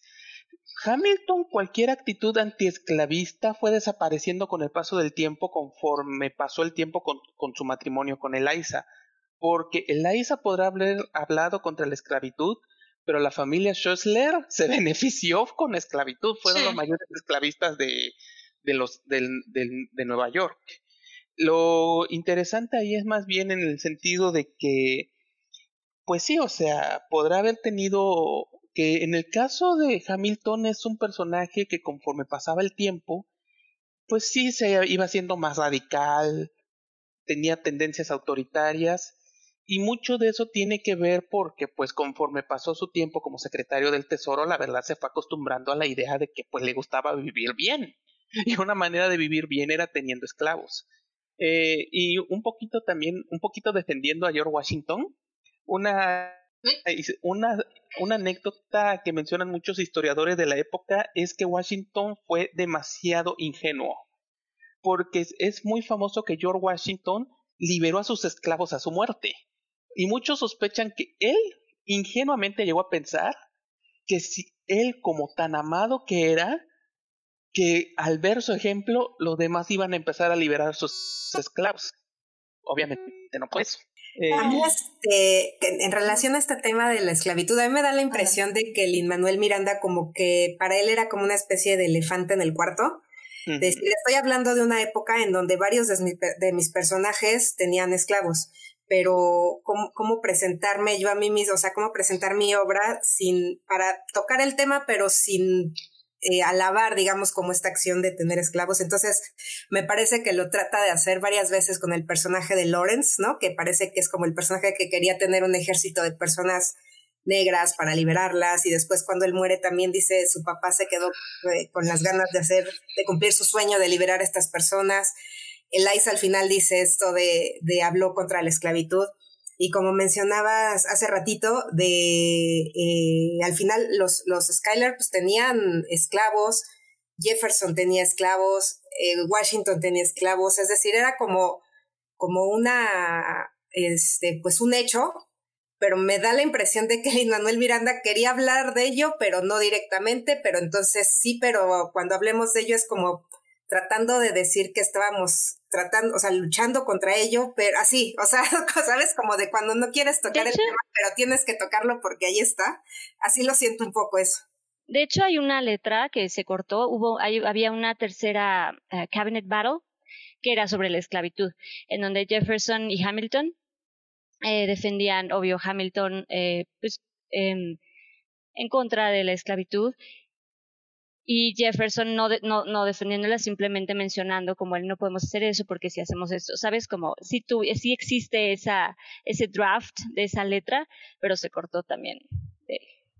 Es que también es cierto que hay una, hay un aspecto que ah, en el personaje de Jefferson hay un detallito muy interesante ahí que dicen que la primera versión de la Declaración de Independencia de Jefferson o de la Constitución tenía un elemento, sí, de la independencia Jefferson puso algo contra la esclavitud, pero después lo quitó cuando se dio cuenta que varios estados del sur se oponían a que se eliminara. Y obviamente el propio Jefferson, pues la verdad se dio cuenta, me gusta tener esclavos y me gusta tener a mi esclava sexual, desafortunadamente. Este, y es lo que, este, por eso muchas personas toman al personaje de Jefferson como el representante de, de del héroe como monstruo porque Jefferson pues no solamente no solo quitó ese elemento contra la esclavitud se benefició de la esclavitud y tuvo una esclava sexual. Es uno como de los elementos más oscuros del personaje y por eso creo que es como el villano en parte el villano natural de la historia de Lin Manuel Miranda y de hecho, en, en, en, esta letra, en esta lyric que se, que se cortó, la menciona. O sea, en este battle, eh, Hamilton le dice, además, salúdame, ¿sabes? O sea, le, le, menciona como tú de qué hablas si tienes a tu chica, ¿no? Entonces es...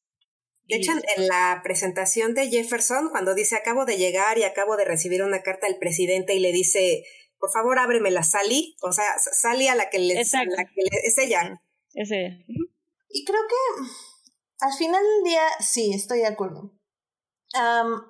no se menciona en este musical como, como justo lo están diciendo ustedes. Y creo que lo que dice Lin Manuel Miranda o su excusa, vamos a decirle de esa forma, es que él dice que no podía meter todo. O sea, que, que Hamilton no iba a solucionar el problema y la crítica histórica al racismo. Que estoy de acuerdo.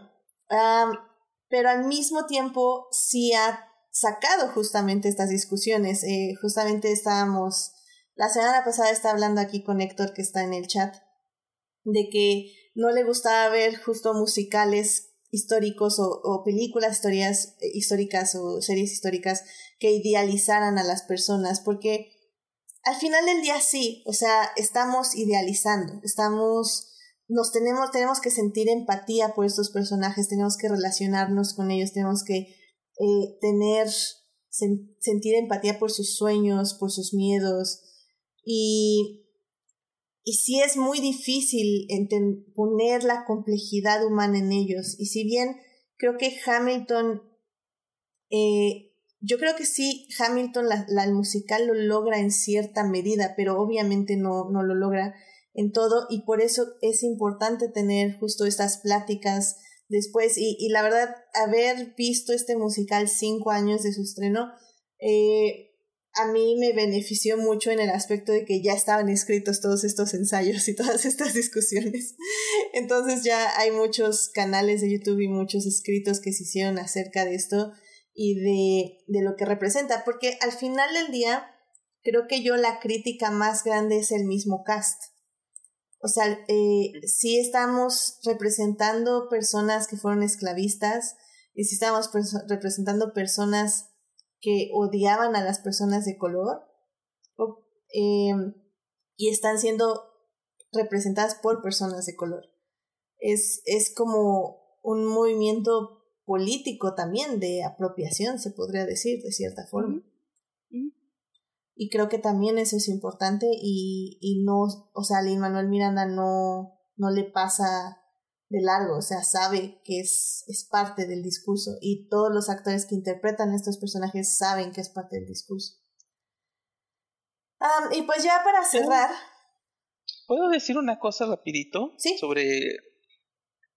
Cuando mencionaba al principio, para mí, decía, para mí la, el corazón de la obra es precisamente Who Live, Who Die, Who Told Your Story. Porque precisamente dice unos elementos que a mí me gustan mucho, que es la idea de quiénes van a contar la historia. Y es uno de los elementos más inteligentes de la obra porque básicamente está agarrando y te está básicamente confesando que esto es una historia contada desde la perspectiva de la gente que conoció a Lin Manuel Miranda digo, que conoció a Hamilton. O sea, básicamente te lo está diciendo al final, que no solo están contando una historia, que no necesariamente es un poco como lavado de mano porque se está diciendo, estamos contando nuestra historia de nosotros que conocimos a Hamilton. Es una historia que está contando Eliza, que era el amor de su vida, está contando algo para ir en contra de lo que se dice de Hamilton para no contrastar solo sus elementos negativos, también los positivos, para verlo como un héroe que peleó contra Washington. Entonces es como, nos, básicamente nos está diciendo, es apologética, pero entiende, ¿por qué? Porque nosotros somos los que contamos la historia. Y es un rompimiento muy padre de la cuarta pared que para mí ah. es especialmente espectacular, sobre todo al final.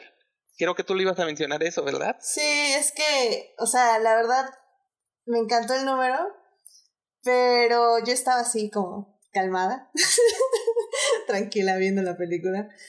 Pero justo ese momento en que...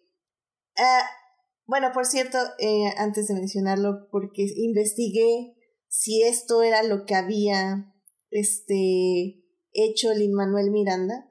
O sea, si lo que significó para mí era lo que él deliberadamente había puesto como significado y no. El final, final, final es un momento que él deja a interpretación del público y que las actrices que han interpretado a Eliza también dejan la interpretación del público y que para cada una de ellas significa algo diferente. Personalmente para mí, eh, Hamilton muere y no vuelve a aparecer en la obra. Eh, yo veo que Luis Manuel Miranda llega, le da la mano a Eliza, el personaje de Eliza, la lleva hacia el público, Eliza ve al público y lanza un, un grito de sorpresa, de, shock, eh, que es básicamente como, como si viera al público, si viera a ti que, estás viendo su historia y que estás viendo cómo, cómo, cómo su, ella está viendo cómo su legado y el legado de Hamilton, que también es, curiosamente, la obra no se llama Alexander Hamilton, se llama Hamilton, que puede ser también que el legado de Liza pasa. Y no, para mí eso fue así como, ya no puedo más. Odio que las películas me dejen en lágrimas en los créditos finales, no me dejan componerme. no, además, para, mí significó eso, no sé qué significó para ustedes. No, bueno, personalmente creo, digo, en cuanto a qué significó em, esto que dices, siempre, o sea, yo, yo creo que yo lo vi de la misma manera, sobre todo porque em, también yo he visto y algo que motivó mucho a justo a Manuel Miranda es, es toda la parte de Eliza y de cómo ella dedicó lo que le quedó de vida al, al legado y, a, y, al nombre de, de, Hamilton, ¿no? Incluso le, leyendo un, pasaje del, del, libro en el que se inspiró, eh, Manuel Miranda lee una parte de, de Eliza donde ya 50 años después eh, dice es que ya estoy muy cansada, quiero ver a mi Hamilton, quiero, quiero verlo. Y entonces yo creo que yo vi eso, yo también vi eso, vi, esta, este impacto de, de, de, ver lo que representó, pues lo que hizo, no solo por ella, sino ver que, que se contó lo que ella quiso que se contara, pues de Hamilton y de ella, ¿no? El, el legado de ambos. Entonces yo creo que yo lo vi igual. Pero además, esta última canción creo que eh, digo, personalmente a mí me pegó de una forma diferente por mm, cuestión personal, familiar. Y creo que te, te hace cuestionarte eso, ¿no? Como justo al final los los que se van, lo único que lo que queda es lo que nosotros con cualquier persona que vea y que pueda escuchar. Oh, pues, sí, perdón, seguimos. Si quieres, este, a ver, esperamos tantito a que tu internet se estabilice. Eh, mientras, no sé, Rebeca, si tú nos quieras decir si viste de, de esta misma forma el final y, y pues yo creo que ya vamos con nuestra ronda de conclusiones porque ya duró mucho. Este, um, sí, a mí, a mí me regresamos con Perdón. Me, sorprendió el final cuando lo vi, este, porque eh, en, en, la grabación, en el soundtrack no viene, ¿no? O sea, no, no viene este suspiro. Y cuando vi la obra y que vi que la, la actriz que en ese momento interpretó a Liza lo hizo así, a mí me sorprendió mucho porque no me lo esperaba para nada. Dije así, ¿qué, qué fue eso, no? Y no sé, o sea, al principio no sé, no sé cómo, no sabía cómo interpretarlo, pero ya después empecé a leer que, que varias personas así en Twitter y, ¿no? En algunos foros, este, en inglés decían que se trataba, o, o que lo, lo, veían más bien como el último aliento de Liza antes de morir. O sea, que ya había pasado todo esto que cuenta, ¿no? Así después de que muere Alexander y todo lo que hace y que ella sobrevive todavía 50 años, bla, bla, bla, etcétera. Y pues que tal vez ese, ese, ese respiro al final, ese suspiro era básicamente su último suspiro antes de morir para reencontrarse con, con Alexander Hamilton. Entonces me pareció como súper fuerte. O sea, me gusta, pero me parece muy fuerte. Claro, claro. Y no sé si nos quieras dar ya alguna conclusión de, de la obra de una vez. Ay, pues ya después de todo lo que han platicado, la verdad es que creo que ya quedó todo como súper redondo, pero a mí lo, que me parece muy rescatable es como a partir de una, una obra este, cultural, pop, ¿no? Nos puede remitir a, a cosas de la historia, o sea, como, como, como una sí, como algo producto de la cultura pop te puede ayudar y hacerte más atractiva cosas este, que, que, pueden ser demasiado áridas, ¿no? Como alguna lección de historia o cosas así. Y hacerlo de una manera así tan, tan amable, tan alegre, tan pegajosa, me parece increíble. O sea, me parece un gran producto cultural que yo creo que va a trascender por mucho tiempo y que es que no, no por nada ya es como un, como un hito y estoy, y, y, además ya entró como en mi lista de, de películas, porque pues, si, consideramos que es pues que uno lo puede ver cuando quiera, ya sé, ya la tengo como en mi lista de como de feel good movies. ¿sabes? O sea, cuando voy a, cuando necesito así como un boost de energía, antes era la pura música, ahora ya es, es como un boost doble porque me puedo sentar y puedo escuchar la música y ver la obra y, y es algo que me pone feliz, a pesar de que en todos los números donde canta Eliza lloro, todos. O sea, algo tiene la, la voz de Filipa Su que hace que, que me conmueva muchísimo. Entonces, todas las partes donde sale ya lloro, pero al final es una cosa que me deja como súper, súper contenta toda la obra. Sí, estoy, estoy de acuerdo, estoy de acuerdo. Um, Dafne, si quieres, podemos intentar para escuchar. Ay, no, Dafne no está. ahorita se vuelve a conectar. Este, Joyce, pues, este, tu interpretación de esa última escena y alguna conclusión que nos quieras dar. Pues, este, en sí, eh, como ya sabes que yo soy de teorías de recepción, pues para mí, si la mayoría del público lo percibimos así como esa ruptura de la cuarta pared y y de, ese momento de que Eliza se da cuenta de lo que está pasando. Eh, sí, igual me pasó igual que Rebeca, en el, no viene en el, en el CD y, y, por lo tanto no me la esperaba la primera vez que lo vi. Este, y sí me impactó mucho. Fue, pensé, o sea, fue pensar esto, ¿no? De, wow, Eliza se está dando cuenta. Y, mm, y, pero yo solo quería decir que a mí no me ponen lágrimas este momento, sino ya desde antes. Cuando, porque digo, para mí las líneas que más me gustan es esas que decíamos de, de I'm not here for you, I know my sister like I know my own mind. Y la de, la, la que aquí es When I need her the most, she was right on time.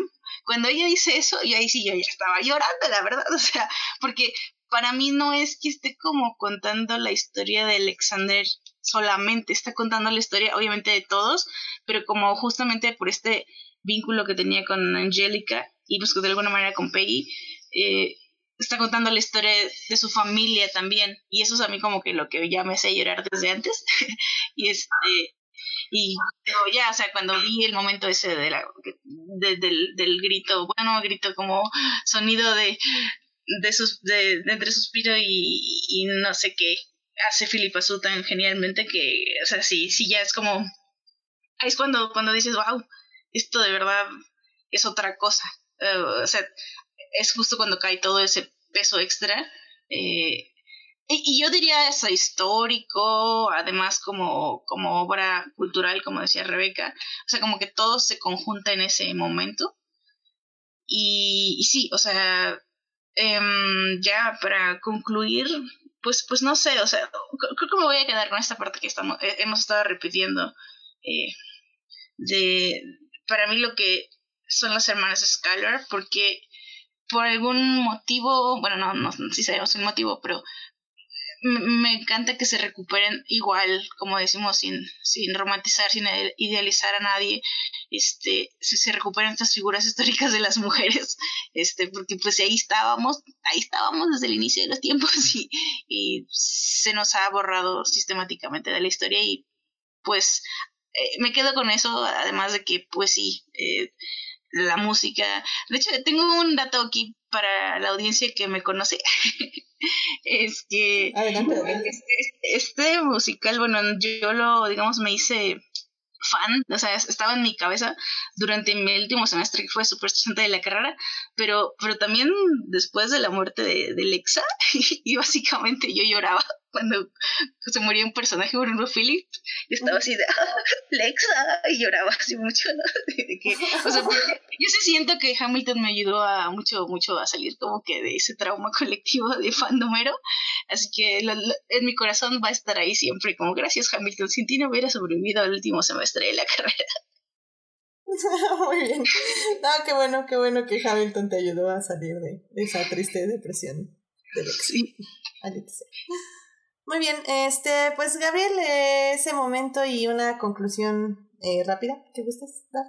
Eh, voy a tratar de ser breve. Este, eh, pues yo también soy de la idea de la ruptura de esta cuarta pared, o sea, tomando en consideración, retomando rápidamente esto de que la última canción es como este relato acerca de contar la historia, de cómo recordamos a las, a las personas, y cómo vamos transmitiendo su legado.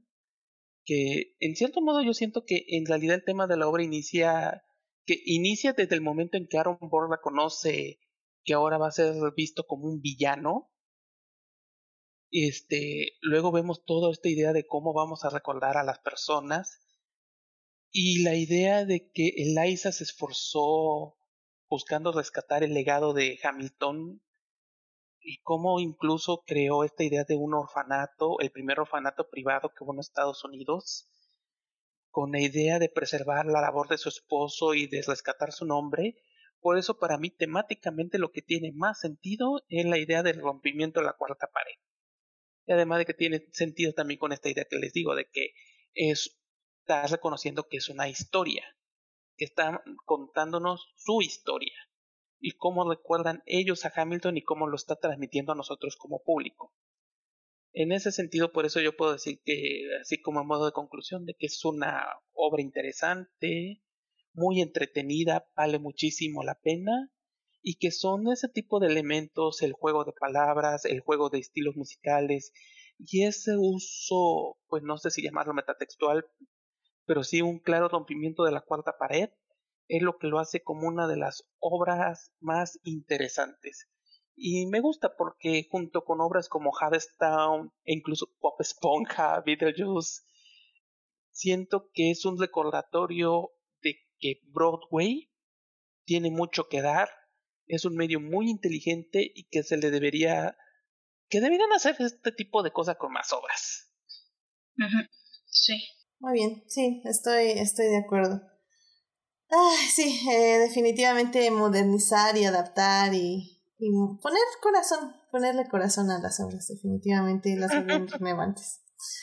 Um, Daphne está teniendo todavía problemas técnicos, eh, así que eh, a ver si ahorita llega ya nada más para despedirse. Pero bueno, ya nada más yo igual como conclusión rápida, voy a decir que si hubiéramos rapeado todo este podcast, lo hubiéramos hecho en hora y media. Pero, como no sabemos rapear, duró muchísimo tiempo. Así que yo creo que ya con esto vamos a despedirnos. Eh, a ver si ahorita eh, llega Daphne, como les digo, para despedirse. Pero pues ya eso es todo por hoy. Este, muchísimas gracias a todos los que nos aguantaron en vivo. Este, ahora sí, ahora sí nos fuimos, ya saben que Ningún podcast puede durar más de tres horas y media, solo podcast de Star Wars, así que ya tenemos que acabar este porque si no se rompe la regla de adictia visual.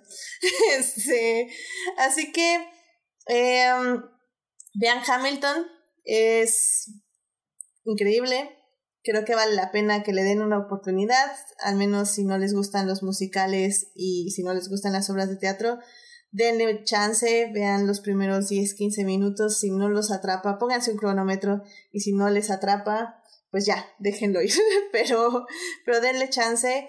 Eh, como decimos, todavía no está en medios legales hasta que llegue Disney Plus, pueden verlo ahí.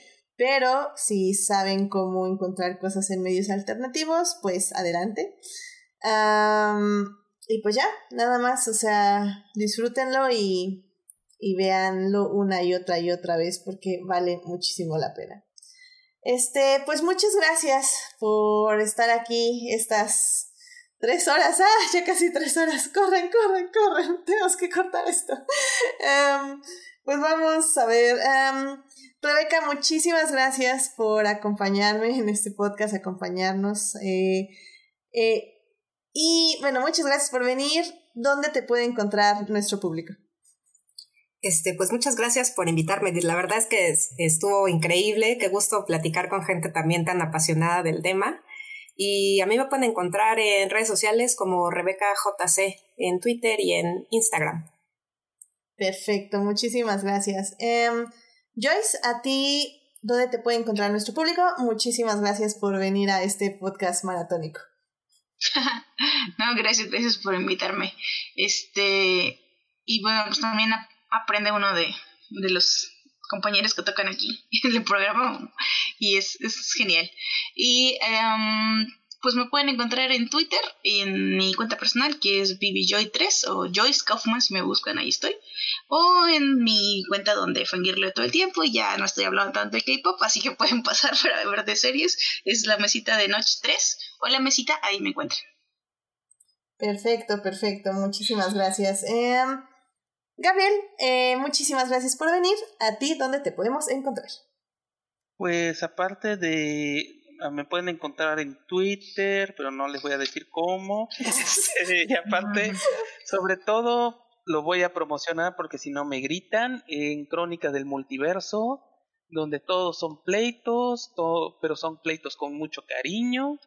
Aunque últimamente no he entrado porque últimamente porque ya envejecí como 50 años en el de 2020 y donde y además yo creo que crónica de pero en crónica de multiverso pueden ver de todo aunque últimamente parezca ya podcast de Saint Seiya sí definitivamente em, bueno, pues a Daphne la pueden encontrar en arroba Daphne Bennett en Twitter y en Instagram. De hecho, ahorita me acaba de mandar rápidamente su conclusión. Eh, me dice, en conclusión, Hamilton básicamente vino a transgredir ideas. Algo que quería mencionar es que es muy bonito que en protestas como en Black Lives Matters estén citando la obra con frases como This is not a moment, it's a movement o Immigrants, we get the job done. Em, muchas gracias, Daphne. Ella no se pudo conectar, le falló justo el internet en, en, las conclusiones, lo cual me parece que es algo bueno, porque hubiera sido malo si le hubiera fallado a la mitad. Pero, este, hablando de eso, Immigrants We Get the Job Done es también lo adaptaron a una canción que participaron varios artistas. Se los voy a dejar ahí como enlaces extras el viernes para que lo chequen. Está muy bueno el video. Voy a ver si consigo algo con subtítulos y para que lo chequen. Se estrenó hace un par de años, así que está muy bien. Pues ahí me pueden encontrar en HT Idea, donde cada vez hablo menos de Star Wars y más de Hamilton, creo. Pero bueno, ya también estoy sacando. ¿De los dos Hamiltons? De los dos Hamiltons, Luis Hamilton, Team LH, Forever. Este, de los dos Hamiltons estoy hablando. Ya por eso en mi casa luego ya no saben si estoy hablando de Hamilton, el corredor Fórmula 1, o Hamilton, la hora de Hamilton. es muy confuso aquí en mi casa. Eh, por cierto, Julián García nos está pidiendo que Gabriel tenía que haber cantado, que por qué no, no has cantado nada. Por, la razón por la que no canto es porque no los odio. es lo mismo que me dijo Joyce y yo la vi cantar ahí una que dos. Pero bueno, este, bueno, a mí me pueden encontrar ahí. Muchísimas gracias a quienes nos acompañaron en vivo este programa. Estuvo Edgar Pérez, Héctor Guerra, Julián García, Marcela Salgado. Y ya, muchísimas gracias por acompañarnos en vivo. Especial agradecimiento, como siempre, a Julián por los magníficos memes que no pude publicar hoy, pero que publico mañana. Y a Sofía por estarme ahí ayudando con los fondos, tanto de las reseñas como de este podcast. Muchísimas gracias a ambos. Eh, también muchas gracias a quienes nos oyen durante la semana en Heartis, Spotify y en iTunes. Este programa estará disponible ahí a partir del miércoles en la mañana. No se les olvide seguir este podcast en Facebook, Instagram como Adictia-Visual y suscribirse al canal de YouTube para que sepan a qué hora empieza el programa los lunes, que siempre es a las nueve y media, pero para que les avise y no se les olvide. Con eso de que los días son lo mismo en esta cuarentena, eh, puede funcionar la notificación de YouTube. Eh, muy bien, pues la próxima semana ya regresé al horario habitual donde no sé de qué fregas voy a hablar, al calendario habitual. Entonces, a, a ver qué, qué, se, qué me dan de inspiración en la semana para tener el próximo programa de Adictia, así que estén atentos para que eh, sepan de qué se hablará el siguiente programa. Así que muchas gracias, Immigrants, we get the job done. Eh, no sé, quería acabar con una canción, pero se me acaba de olvidar todas. Así que, pues sí, así, sin cantar, porque no me ayuda Joyce, ni Gabriel, ni Rebeca. No quieren cantar. Yo soy malísima. todos, todos, todos somos malísimos aquí. ay, pero bueno, pues que tengan una linda semana Descansen, cuídense mucho, usen cubrebocas y por favor cuídense y quédense en casa los que puedan. Y los que no salgan con cubrebocas, por favor. Cuídense mucho. Buenas noches. Bye. Adiós.